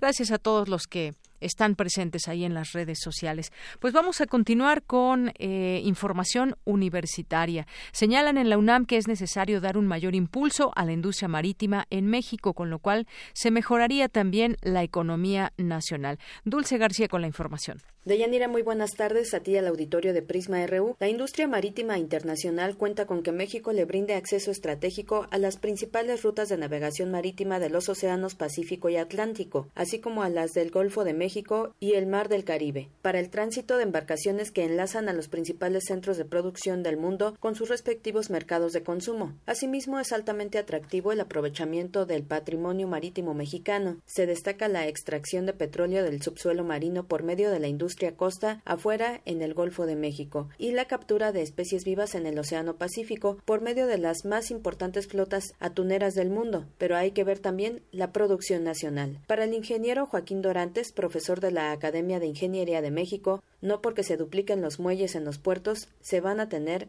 mejores y más cargas. Eh, hay que convencer a los productores que produzcan más y al consumidor que nos compre más, etcétera. Los requerimientos que debe tener una nación para considerarse marítima, pues tenemos cuatro, pero los dos que nos faltan son suficientes para que no tengamos este, la actividad marítima que debemos. En casi todas las 30 economías más importantes del mundo, las exportaciones vía marítima alcanzan a más del 10% del ingreso nacional. Y hay varias comprobaciones de esto, de cómo eh, México, que está dentro de las principales economías del mundo, debiera estarse sirviendo del mar, del mar. sin embargo, eh, bueno, imagínense si lo hiciéramos, si así somos tan buenos, este, pues mejor serían desarrollando las industrias marítimas. En el marco del Seminario Permanente de Geopolítica que se lleva a cabo en la Facultad de Ciencias Políticas y Sociales de la UNAM, impartió la conferencia El estado actual de la Marina Mercante Mexicana, en donde refirió que México puede tener una mejor economía si impulsa más su industria marítima. A pesar de todos los avances que hasta ahora ha habido, para la industria del transporte marítimo en México, todavía es necesario impulsar el desarrollo de un transporte marítimo competitivo propio, fortalecer las rutas de cabotaje y establecer rutas de transporte marítimo de corta distancia para incrementar la oferta de transporte limpio y competitivo. Hasta aquí el reporte. Muy buenas tardes. Gracias y muy buenas tardes, Dulce. entregan los premios digitales Punto de Partida mi compañera Cristina Godínez con la información. Así es de Yanira. En esta ceremonia, Jorge Volpi, titular de Cultura UNAM, dijo que el apoyo a la creación de los jóvenes ha sido una de las prioridades de la coordinación que encabeza, y ello es acorde con el concurso Punto de Partida que está dirigido a los universitarios. Escuchemos. Por una parte, hemos lanzado esta convocatoria de ediciones digitales con la dirección de literatura de nuestra universidad, con el entusiasmo siempre constante de Rosa Beltrán y de todo su equipo, a que yo le agradezco el trabajo que han hecho. Bueno, desde luego a Carmina, la directora del punto de partida, que también está aquí con nosotros por allá. Eh, justamente eh, queríamos que los universitarios, este concurso sí es este, exclusivamente para universitarios, tuviesen la oportunidad de tener un espacio nuevo, distinto para la creación literaria. En tanto, Rosa Beltrán, directora de literatura de la UNAM, señaló que los jóvenes que concursaron demostraron una gran calidad en su escritura. Fueron 61 participantes, de esos 61, 14 fueron de poesía, 20 de novela, esto es otro dato sorprendente, novelas completas, eh, nueve de cuento, siete de ensayo y uno de crónica. Entre los jóvenes ganadores están los siguientes. El primero es el órgano de Corti de Julieta Campoa Suárez. Y el siguiente título de poesía es Invocaciones de Tania Ramos Pérez. En el género de cuento eh, hubo, eh, pues sí tuvimos algo de dificultades porque había varios libros buenos, pero el que destacó, sin lugar a dudas, es el ganador, que es el único de Álvaro Sánchez Ortiz. Para que en, novela ganó un, título llamado La Reina Valera de Enrique Ángel González Cuevas. Y finalmente, eh, en el género de ensayo, ganó un libro llamado Papel Picado de Carlos Alberto Chávez. Deyanira, este es mi reporte. Buenas tardes. Gracias, Cristina. Muy buenas tardes. Queremos escuchar tu voz. Nuestro teléfono en cabina es 55 36 43 39. Continuamos dos de la tarde con 15 minutos. Ya tenemos en la línea telefónica a Fabián Romo Zamudio, quien es director de Sistemas y Servicios Institucionales de la Dirección General de Cómputo y Tecnologías de Información y Comunicación en la UNAM. ¿Qué tal? ¿Cómo estás, Fabián? Mucho gusto en saludarte. Hola, ¿qué tal? Buenas tardes. Igualmente, mucho gusto en saludarlos. Oye, pues algunos datos nos hacen seguir haciéndonos preguntas sobre este tema de los fraudes cibernéticos. Hay unas cifras que acaba de dar a conocer la Conducef donde dice que en el primer eh, semestre de este año el número de fraudes cibernéticos ascendió a 2.074.554, lo que significa un crecimiento de 31% respecto del mismo periodo del año pasado, cuando fueron pues eh, un millón quinientos setenta y ocho mil es lo que informa la Conducef y uno se pregunta pues cómo cae uno en un ciberfraude qué tan fácil o difícil es caer en un ciberfraude y ser víctima de, de alguna persona, de algún hacker y muchas otras cosas. ¿Cómo ves este incremento de la cifra? Uno pensaría que también puede haber una disminución porque ya podemos estar más informados o hay más candados, pero no, aumentó. Es correcto, y esto es por una combinación de factores. eh, por un lado, sí, hay, hay más información, es algo más común todo lo que tiene que ver con eh, las transacciones denominadas electrónicas ¿no? o digitales, eh, la banca en línea, el comercio electrónico, etcétera, pero a la vez se ha incrementado la base. y es lo que en términos de seguridad informática se le denomina como incrementar la superficie de contacto. Hay una mayor cantidad de la población, no toda adecuadamente informada, a pesar de a pesar de todos estos esfuerzos que se hacen por diversas instancias para advertir al respecto de los diversos riesgos que existen y las precauciones que se deben de tomar. Entonces, al incrementar esta base de, usuarios de todas estas transacciones electrónicas, es por supuesto que también se ha dado este incremento en el fraude. Así es. Eh, Fabián, yo quisiera hacerte también eh, otra pregunta. Eh, ya aumenta también, hay mucho más ciberfraude también, pero y sigue aumentando también el comercio cibernético. yo te preguntaría, estas empresas, incluso aplicaciones que nos piden nuestra tarjeta de crédito para algún servicio, ya sea como por ejemplo el caso de Uber o varias aplicaciones, nos piden nuestros datos de la tarjeta de crédito. Cada quien sabe cuánto puede acceder en su crédito, pero hay quienes acceden a créditos muy muy grandes. Hablemos, por ejemplo, no sé, 500 mil pesos, hay gente que 100 mil y demás. Entonces das tú los datos de tu tarjeta, el número que identifica por delante y el que está detrás de la tarjeta, que es como un número muy sensible también en el aspecto de, de la seguridad. Y entonces tú haces alguna compra eh, por esta vía tú le estás entregando a una pues a una firma importante a una empresa que está representando eh, pues esa, ese tema de seguridad también. Puede haber un fraude de esta de esta manera a través de una empresa reconocida no sé quizás la gente que trabaja dentro de alguna aplicación o de una de estas empresas que pudiera robarse estos datos y hacer mal uso de eh, tu tarjeta de crédito o es imposible es muy importante esta pregunta que estás planteando porque agrupa todo el ecosistema de lo que estamos viviendo. Existen las dos posibilidades. La primera, que es la más segura, la ideal, pero por supuesto aquí pues no todos los usuarios tienen la misma información que corresponde a la protección de los datos personales y financieros. Eh, existen diversas regulaciones en todo el planeta, muchas de ellas están muy similares en cuanto a esta protección de datos. Y una de las reglas básicas es que si bien una empresa, en efecto, de comercio electrónico, las más famosas, estas grandes tiendas como Amazon, etcétera, etcétera, pueden registrar la tarjeta de crédito o, la tienen registrada para facilitar los procesos de compra, eh, siempre hay un dato del cual carecen o ellos no deben de guardarlo. Normalmente es el número que viene atrás de la tarjeta o los últimos cuatro dígitos o la fecha de caducidad o del vencimiento del plástico, etcétera, precisamente para que en caso de que exista alguna violación de seguridad a sus bases de datos y algún hacker, como ha ocurrido en varios casos, se lleve la base de datos con toda la información, no empieza a hacer uso de, pues tiene todos los, los datos del plástico y hasta el número de seguridad y la protección y nada más le falta la firma electrónica.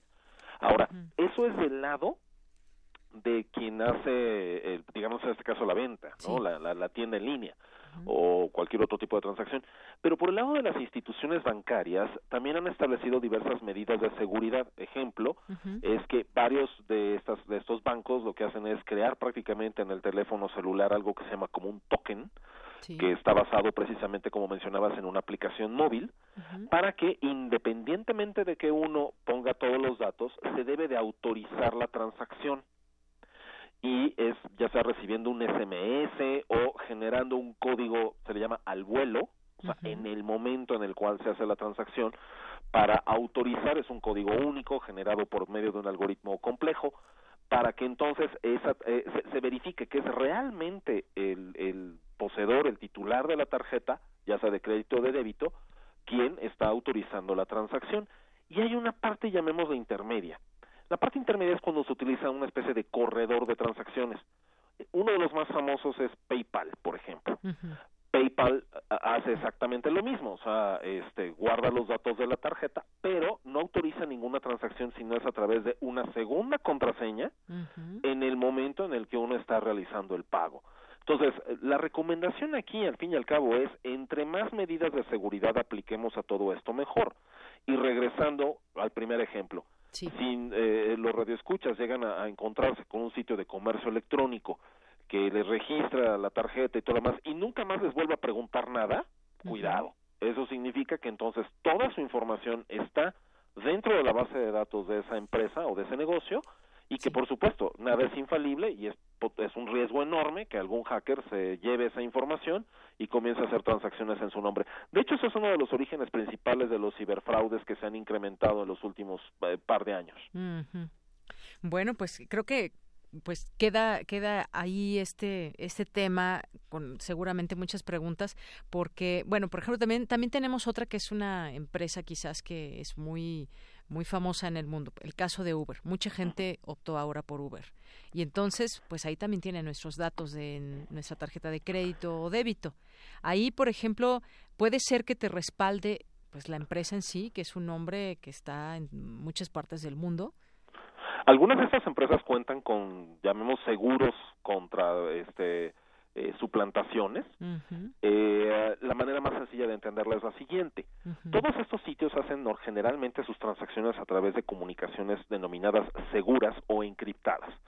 Cuando no se trata de una aplicación móvil, sino, por ejemplo, de una transacción vía web, de un navegador, eh, es muy fácil de identificar porque pues trae un candadito, ¿no? Y ese candado significa, este, en la página web aparece ya sea en la barra de direcciones o en la parte inferior del navegador.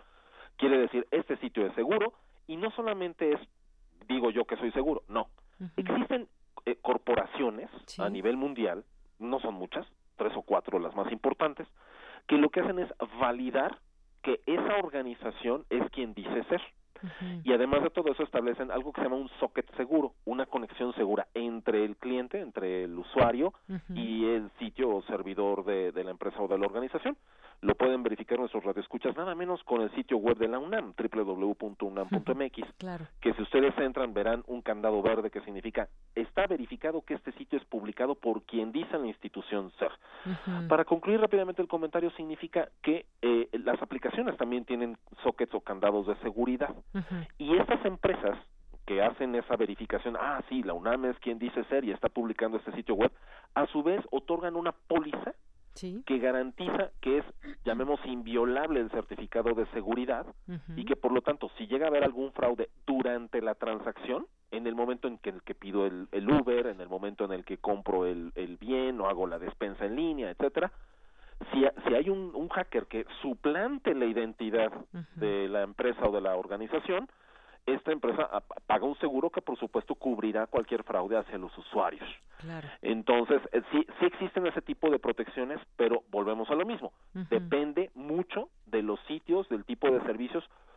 Todo es susceptible en un momento dado, la seguridad no es al 100%, como siempre decimos, la seguridad es un ideal que siempre estamos buscando alcanzar Así al 100%, pero depende mucho, por supuesto, del cuidado que tengan los usuarios y a veces hasta los ciberfraudes ni siquiera se dan solamente por cuestiones en línea, sino perdón que lo diga, por excesos de confianza de los propios usuarios que hacen caso a correos electrónicos que son una mentira, que son phishing, andan tratando de pescar al usuario y engañarlo, eh, sitios web que no tienen esos candados de seguridad, pero están muy bien construidos y sí parecen la tienda, ¿no? Están perfectamente duplicados, este, o bien, pues hasta a veces con el fraude de dos pies, ¿no? O sea, eh, se les ocurre abrir el teléfono y des, de, eh, quitarle el bloqueo y mientras alguien está viendo por atrás cuál es el código de bloqueo y entonces este, de pronto les roban el teléfono, ya accedieron al, al teléfono y se saben el código de bloqueo y como Uber asume que el, el, el, el eh, usuario siempre está en posesión de su dispositivo, este, pues ahí piden el taxi o compran algo en línea y ya no les vuelven a pedir ninguna contraseña. Entonces, sí, sé que todas estas medidas de estar metiendo a cada rato contraseñas y cambiándolas, que es otra de las eh, actividades importantes con regularidad, pues no que no sean tan sencillas, que no sean tan adivinables, ¿no? Que es una manera muy fácil de, de acceder a las cuentas de los usuarios. Son a veces tareas demasiado engorrosas para, para algunos de los usuarios de Internet, que ya son suman casi cuatro mil millones en todo el planeta. Así es. Pero pues son cosas que se deben de hacer. Ahora sí que aceptamos esta, esta comodidad de todo en línea y sin movernos y sin hacer filas, pero también tiene su riesgo. Su, su riesgo, exactamente. Bueno, pues seguimos platicando con Fa Fabián Romo Zamudio, que es director de Sistemas y Servicios Institucionales de la Dirección General de Cómputo y Tecnologías de Información y Comunicación en la UNAM. Y es que esto que tú dices, yo, yo lo dejaría que nos quede de tarea verificar la empresa a la que le estamos dando eh, nuestro, nuestros datos personales y de, y de una tarjeta de débito o de crédito.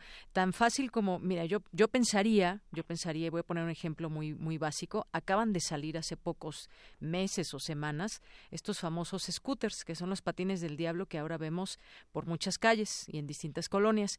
Y entonces tú te acercas y te pide eh, que descargues la aplicación y te pide obviamente tus datos de tarjeta de crédito y demás.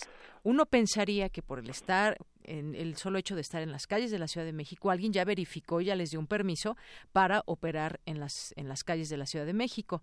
Hay un un eh, eh, muy grande este documento que te tienen dan a leer los términos del convenio, algo así, y entonces a qué te comprometes tú, a qué se comprometen ellos, quién lo lee tal cual. Yo me tardé 15 minutos leyéndolo y lo leí muy rápido para tratar de entender exactamente todo lo que pedían. Y pues uno yo nada más busqué la aplicación, no busqué más de esa empresa y tal cual di mis datos de tarjeta de crédito. ¿Esto es una buena o mala práctica?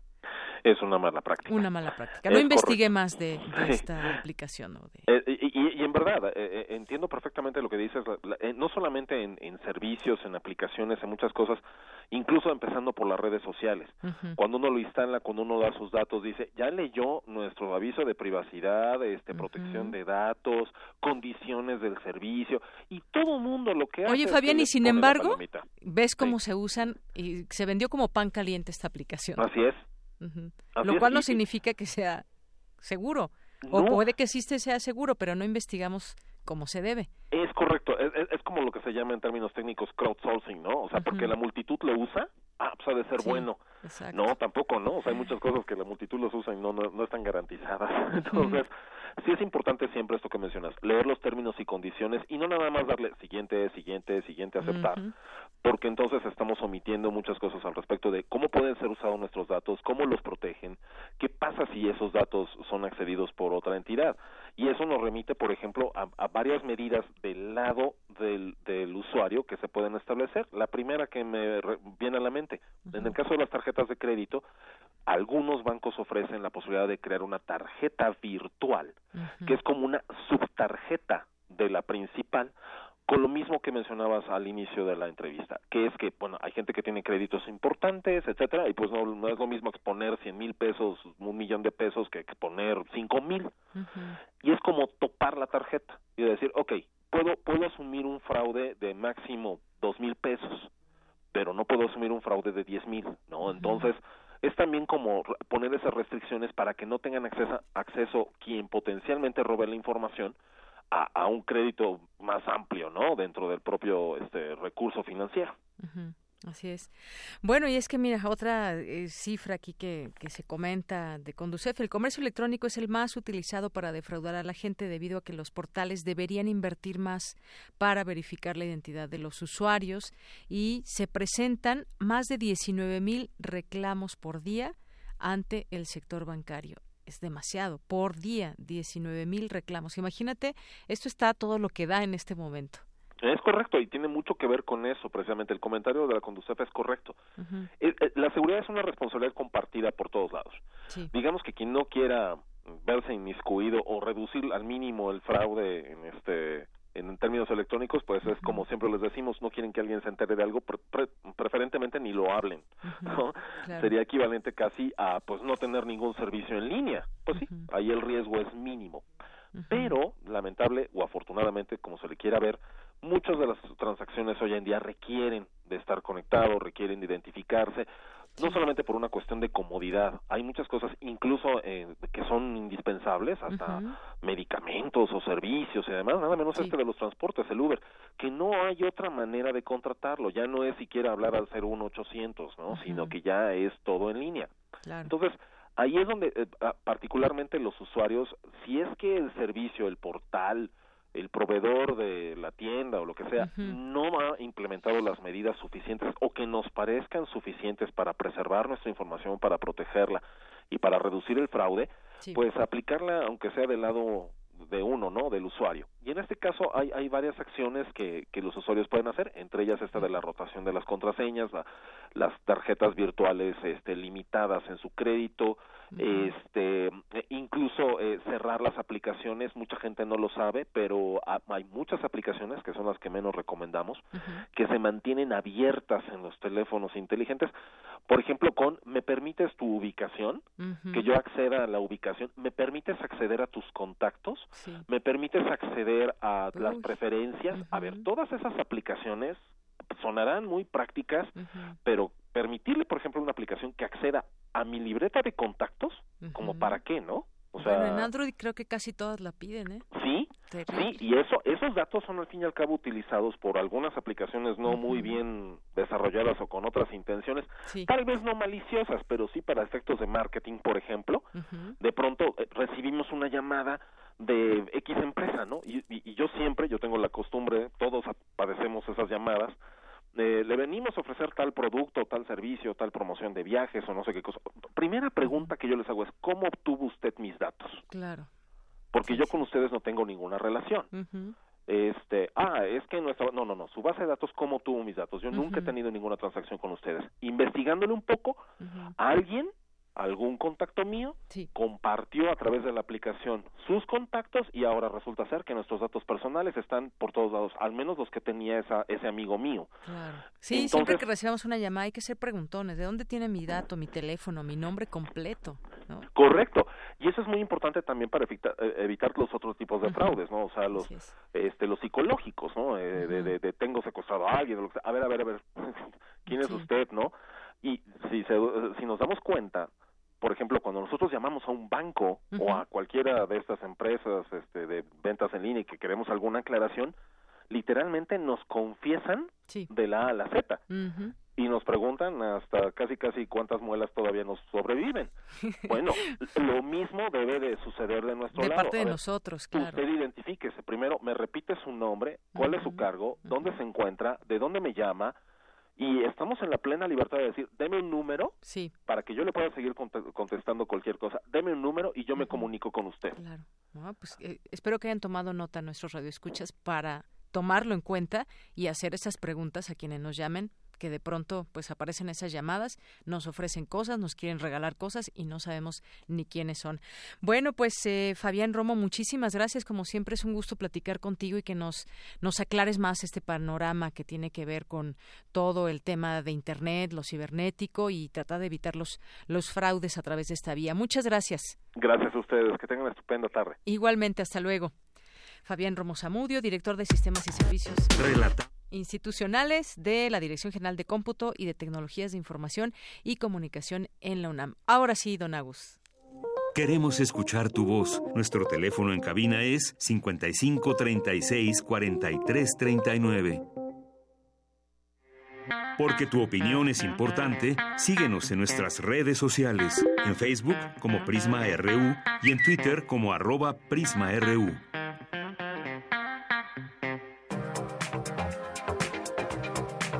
Internacional RU.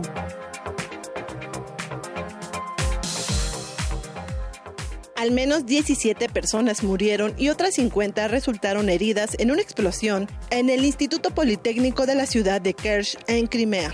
La mayoría de las víctimas son adolescentes. El presidente ruso Vladimir Putin expresó sus condolencias. Como consecuencia de la detonación de un artefacto explosivo, algunas personas murieron y muchas resultaron heridas. Quisiera expresar mis condolencias a los familiares de los fallecidos y espero que los heridos se recuperen lo antes posible. Haremos todo lo posible para que se recuperen. Ahora está claro que lo que ha ocurrido es un crimen. Los motivos y la versión exacta de los hechos de esta tragedia están siendo investigados cuidadosamente. La Unión Europea tratará este miércoles el tema de la salida del Reino Unido del bloque. En tanto, Irlanda reforzará la infraestructura fronteriza en caso de que se llegue la fecha de aplicación del Brexit sin un acuerdo comercial. El jefe del Estado francés, Emmanuel Macron, pidió paciencia a sus gobernados y les aseguró que las reformas seguirán adelante. El objetivo es hacer de Francia una potencia educativa, económica, social y medioambiental. Así lo dijo. Puede ser que en estos últimos meses el sentido de mis reformas haya sido menos perceptible. Debido a mi determinación o por mi estilo directo, las medidas han podido molestar o chocar. Entiendo las críticas. Pero mi brújula es la confianza que me dieron en mayo de 2017. Es por ello que hoy no hay ni giro de política ni cambio de objetivo. Pueden estar seguros de que mi voluntad no ha cambiado, sino que es más fuerte que nunca. Al menos cinco de los 15 sospechosos identificados por las autoridades turcas de haber participado en la desaparición del periodista saudí Jamal Khashoggi tienen vínculos con el príncipe heredero Mohammed bin Salman, reveló hoy el diario estadounidense The New York Times. En este sentido, Christine Lagarde, directora del Fondo Monetario Internacional, informó que aplazará el viaje que tenía previsto a Medio Oriente, que incluía su participación en el foro Davos del Desierto. Esto como consecuencia por la desaparición y posible atentado del periodista crítico saudí Jamal Khashoggi. La policía guatemalteca detuvo a Bartolo Fuentes, un ex legislador hondureño que lideraba la caravana migrante de Centroamérica a Estados Unidos. Hoy familias enteras se preparan para ingresar a México. Habla Julia González, coordinadora de la Mesa Nacional para las Migraciones en Guatemala. Son más de 4.000 personas, incluidos niños, niñas y adolescentes, y no les han dejado ingresar a ciudades lo que acabamos de saber también recientemente es que hay otro grupo de aproximadamente mil personas hondureñas, un segundo grupo en la frontera también intentando ingresar. El riesgo es que ahorita se queden todos estos miles de personas varadas en dos fronteras. Con audios de Euronews, las breves internacionales con Ruth Salazar. Continuamos dos de la tarde con 38 minutos y nos enlazamos hasta Guatemala. Allá se encuentra Gabriel Voltke, que es periodista del medio independiente Nómada. ¿Qué tal? ¿Cómo estás, Gabriel? Muy buenas tardes. ¿Qué tal? Eh, un gusto aquí a la orden. Gabriel, pues he estado leyendo las últimas noticias con respecto a esta caravana. Eh, yo leo, por ejemplo, México piden permitir paso a caravana de migrantes, Honduras pide a migrantes en caravana no arriesgar la vida, nueva caravana de migrantes sale desde la zona sur de Honduras, caravana de migrantes, Trump amenaza a Honduras y bueno, una serie de cosas. Cuéntanos qué está pasando con esta caravana. Eh, bueno, es un, es un fenómeno muy, muy importante que creo que nos toma en cierta parte desprevenidos a los, al resto de, centroamericanos. Hay que poner esto un poco en, contexto político. La semana pasada los presidentes del, del Triángulo Norte eh, van a México a una reunión con, con el gobierno de mexicano y el gobierno de Washington básicamente a pedirle más ayuda financiera a cambio de comprometerse a detener el flujo de migrantes. Vemos ahora que es imposible, que no está en manos de los gobiernos poder, poder frenarlo y empieza este éxodo que la gente empieza a reunirse el día viernes y ayer en la mañana ya estaban entrando a, la, a Guatemala.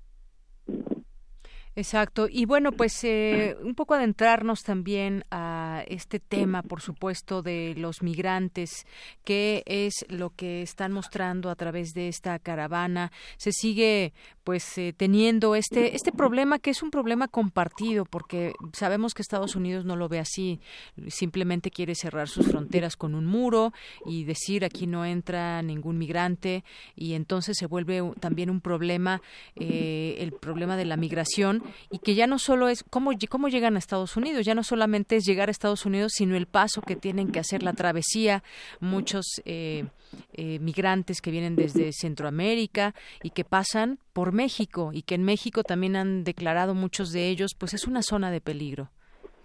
Claro, y, es un problema que al final de cuentas se, se reproduce, porque tampoco podemos negar que Guatemala no es digamos que no es tampoco el país más hospitalario regularmente con, con otros migrantes. También suelen sufrir abusos los hermanos salvadoreños y hondureños en, en las fronteras de, de Guatemala.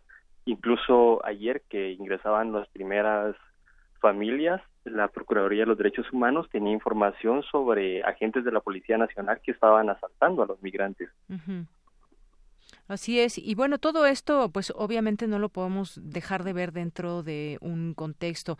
El presidente de Honduras envió un mensaje a los migrantes que se dirigen en caravanas hacia Estados Unidos y pidió a los hondureños que no se presten a un juego político em, inhumano, condenable. Hay vidas que están de por medio y hoy están en riesgo. Este camino que recorren los migrantes también, eh, pues está dispuesto a ayudar a retornar a aquellos hondureños que quieran desistir de su viaje, pero ha habido también incluso una amenaza por parte de Estados Unidos también de recortar la asistencia al país centroamericano. Esto también pues va escalando también de en, este tema, Gabriel.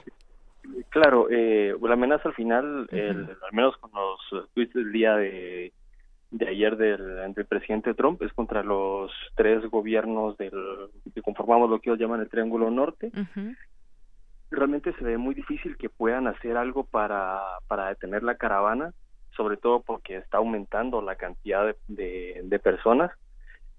Empezaron originalmente mil en Honduras, eh, ayer en la noche se hablaba de que ya eran tres mil personas las que estaban en Guatemala, y de que aproximadamente vienen otras mil ingresando al, al país. Hablamos de, de cinco mil personas cuando la caravana no ha atravesado los departamentos que, que en Guatemala suelen generar mayor flujo migratorio y que probablemente eso, eso incremente la cantidad de gente que, que se va a unir.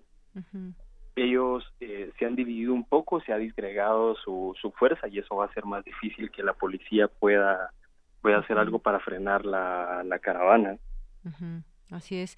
Bueno, pues, la caminata de, del migrante. Yo creo que es eh, también muy importante, Gabriel, que dejemos en claro cuál es el objetivo de esta de esta caminata. Bueno, además de que decíamos todo lo que deja a su paso, que muestra y estas personas que también han sido muchas de ellas entrevistadas y que hemos podido escuchar en distintos medios de comunicación. ¿Cómo eh, qué nos puedes decir de este objetivo de esta caminata? Claro, básicamente lo que ellos plantean es poder llegar a la frontera con Estados Unidos y pedir asilo y que sea tanta la, la cantidad de gente y la presión internacional que el gobierno no se puede negar. Eh, realmente es algo que no conociendo un poco la política migratoria de Estados Unidos parece parece difícil de, de que lo vayan a lograr pero creo que independientemente de eso han puesto en claro que, que el problema es mucho mayor y que no se va a resolver con con asistencia financiera para, para nuestros países. Así es. La otra parte que creo que también es importante es denunciar y exponer al, mundo la situación de, de Honduras, un país que a la fecha tiene a un presidente cuya victoria electoral fue acusada de, de fraudulenta y que se mantiene en el poder precisamente gracias al respaldo de Estados Unidos. Claro. Y bueno, también, ¿quiénes conforman esta caravana? Pues las imágenes que hemos podido ver, pues son familias enteras, son niños, son jóvenes, son personas pues que están buscando pues una vida diferente.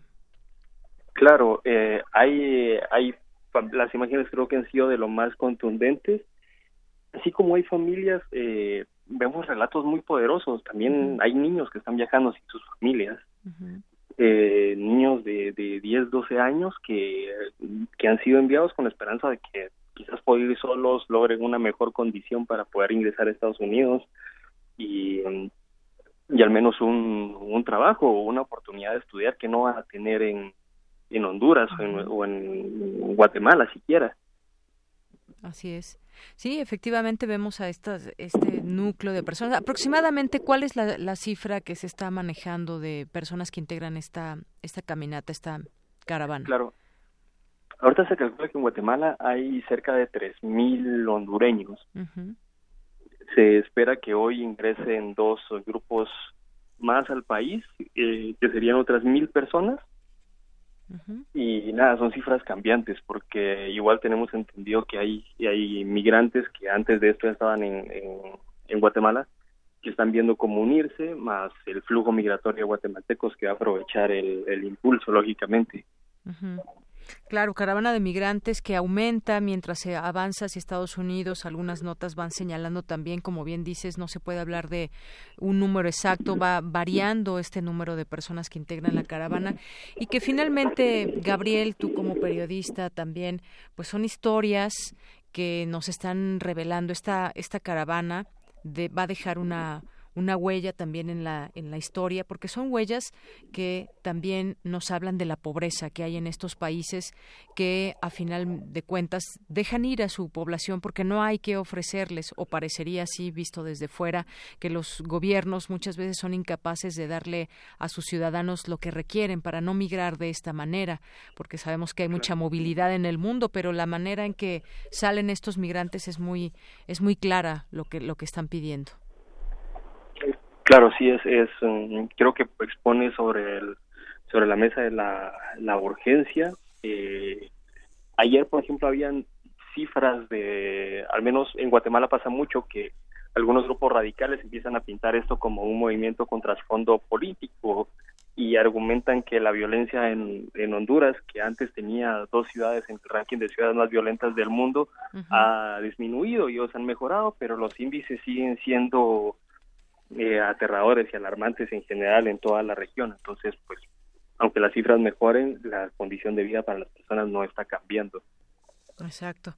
Bueno, pues es lo que está pasando ahorita en este momento, todo esto que nos comentas allá en Guatemala. Vamos a seguir aquí, pues tratando de platicar lo que suceda a cada paso o por lo menos a cada cierta distancia que vaya recorriendo cada país que vaya recorriendo esta caravana. Bueno, pues ya en Guatemala, ahí está su próximo país, México, las declaraciones que ha hecho también eh, México en este sentido su gobierno. Y bueno, pues vamos a, a, seguir monitoreando desde aquí, platicando sobre esta caravana. Por lo pronto, Gabriel, muchísimas gracias por este reporte. Muchas gracias, estamos a la orden. Hasta luego, muy buenas tardes. Gabriel Voltke es periodista del medio independiente Nómada, allá en Guatemala. Soy la fotografía de un desaparecido, la sangre dentro de tus venas. Soy un pedazo de tierra que vale la pena una canasta con frijoles. Soy Maradona contra Inglaterra, anotándote dos goles. Soy lo que sostiene mi bandera, la espina dorsal del planeta en mi cordillera. Soy lo que me enseñó mi padre, el que no quiere a su patria, no quiere a su madre. Soy América Latina, un pueblo sin pierna pero que camina. Oye, tú no puedes comprar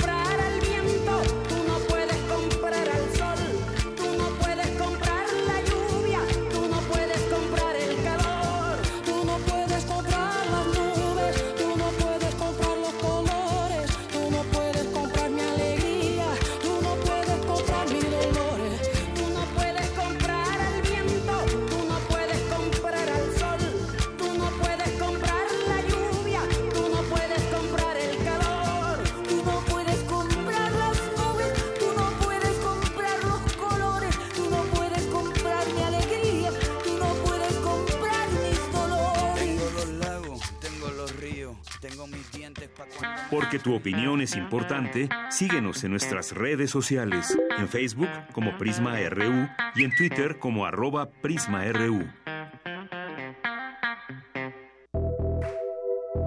Colaboradores RU. Arte. Arte. Arte con Amanda de la Garza, curadora del Museo Universitario de Arte Contemporáneo, el MUAC. ¿Cómo estás, Amanda? Hola, ¿qué tal, Deyanira? ¿Cómo estás? Pues un gusto saludarte a ti y a todo el auditorio nuevamente. Eh, y pues el día de hoy quisiera hablarles muy brevemente de una exposición que vamos a inaugurar en el MOAC, eh, que se llama Diseño como Segunda Naturaleza, Zaha Hadid Architects. Eh, y pues evidentemente es una exposición dedicada a la obra de la arquitecta eh, anglo-iraquí Zaha Hadid, que es conocida mundialmente. Eh, algo que es muy importante señalar, es la única mujer arquitecta que ha recibido el premio Pritzker, que es un reconocido premio eh, de arquitectura internacional.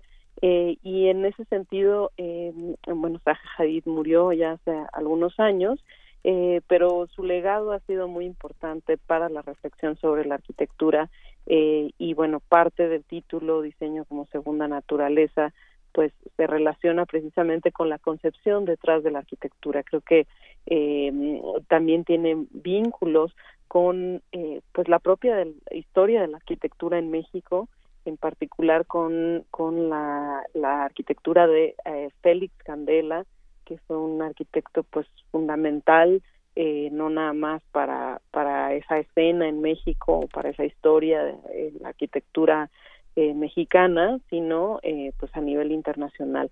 Hay una reflexión muy importante sobre eh, sobre precisamente cuáles son estos paralelismos entre arquitectura y naturaleza, que es una de las reflexiones que se han desarrollado de diferentes formas históricamente sobre eh, la geometría y evidentemente eh, sobre, digamos, cómo interviene el diseño y eh, de orden digital ahora como una herramienta fundamental dentro de la arquitectura en eh, la planeación y en el eh, evidentemente en la parte visual estética de la arquitectura en donde pues uno de los principales preceptos de Zaha Hadid eh, es eh, que la arquitectura no nada más debe eh, pensarse en términos funcionales sino como como hemos visto muchos ejemplos que ha, eh, que este despacho ha elaborado a lo largo del mundo eh, pues son estas formas arquitectónicas eh, que parten de, eh, de curvas, eh, diseños que, que incluso desafían en términos de ingeniería eh, pues algunas convenciones y en ese sentido pues es, es un trabajo muy muy rico. También eh, la relación que tuvo Javid en términos de su inspiración en artistas en artistas abstractos por ejemplo en también el constructivismo ruso que creo que es otra vertiente muy importante y que nos lleva también a reflexionar sobre eh, el, eh, la forma en que se construyen o pueden eh, desarrollarse las exposiciones sobre arquitectura. Eh, en ese sentido, en, en, la Ciudad de México hemos dicho, visto perdón, muchas otras exposiciones en otros museos, sobre todo de orden histórico, en donde se revisan trayectorias, por ejemplo, como la de un arquitecto como Max Cheto, eh, y también eh, diversas exposiciones de arquitectura eh, se, se pueden ver o se han visto en el Museo de Arte Moderno, también por ejemplo en el caso de eh, del Museo Tamayo, esta serie de juegos, eh, juegos para niños, los playgrounds de eh, Noguchi y eh, también evidentemente en San Ildefonso ha habido exposiciones sobre arquitectura, eh, y en el, en el mismo eh, Palacio de Bellas Artes, ¿no? en donde está el Museo de Arquitectura. Y en ese sentido mm, es un gran reto en términos de, exposición, porque muchas veces eh, los contenidos parecen difíciles de asimilar para el público en términos de que mm, se presentan plantas arquitectónicas o maquetas que en realidad eh, no logran eh, transmitir eh, la vivencia del espacio arquitectónico, sino es una, digamos, ilustración, una representación de, un proyecto existente o en algunos casos eh, no construido. Eh, y en ese sentido, eh, siempre es un reto, como les comentaba al principio, pensar en nuevas maneras, en términos museográficos, pero también de cómo eh, desmenuzar un proceso de diseño, un proceso de trabajo y cómo establecer conexiones eh, con eh, pues con la propia historia de la arquitectura o con otras disciplinas.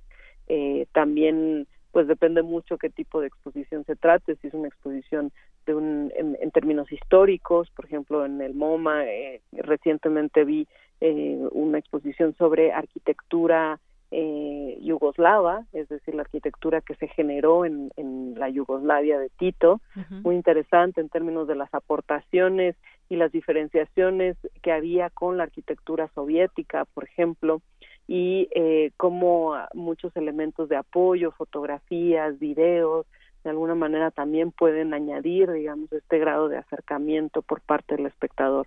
Entonces yo creo que va a ser una exposición muy interesante que también sobre todo pues va a ser de mucho interés para eh, el público de arquitectos, amantes de la arquitectura, diseñadores, que eh, van a encontrar, digamos, elementos eh, pues no vistos sobre uh -huh. la obra de Zaha Hadid y además eh, pues poder reflexionar eh, eh, qué significa eh, o en qué momento está la arquitectura actualmente y cuál puede ser su vinculación con otras artes.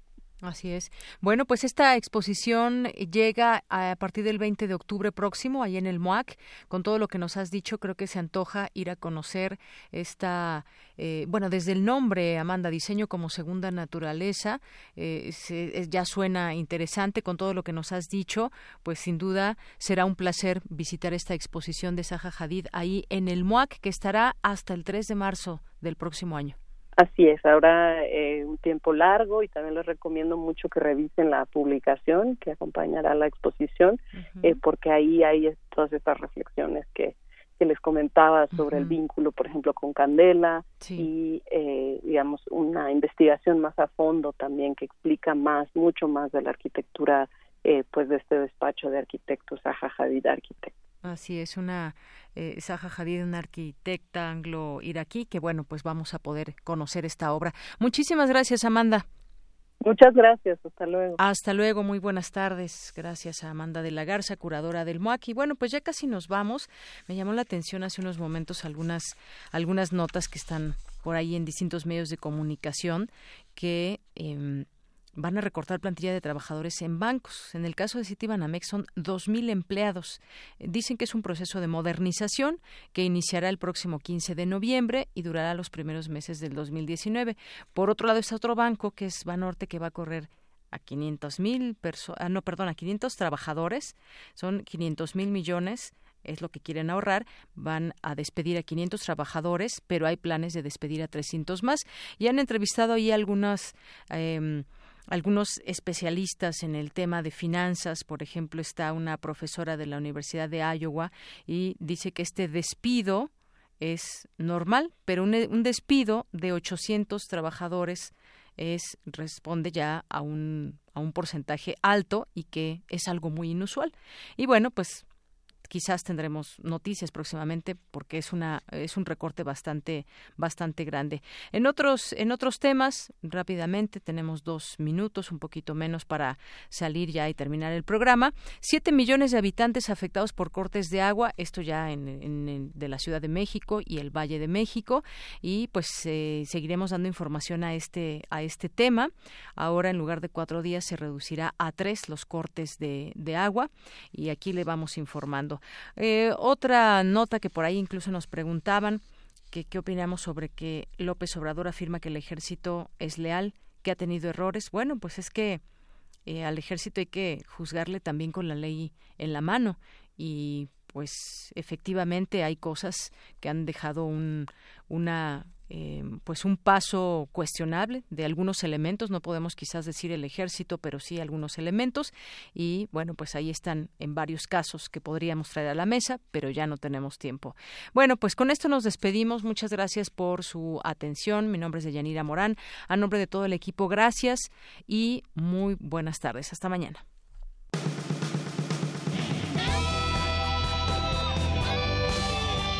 Prisma RU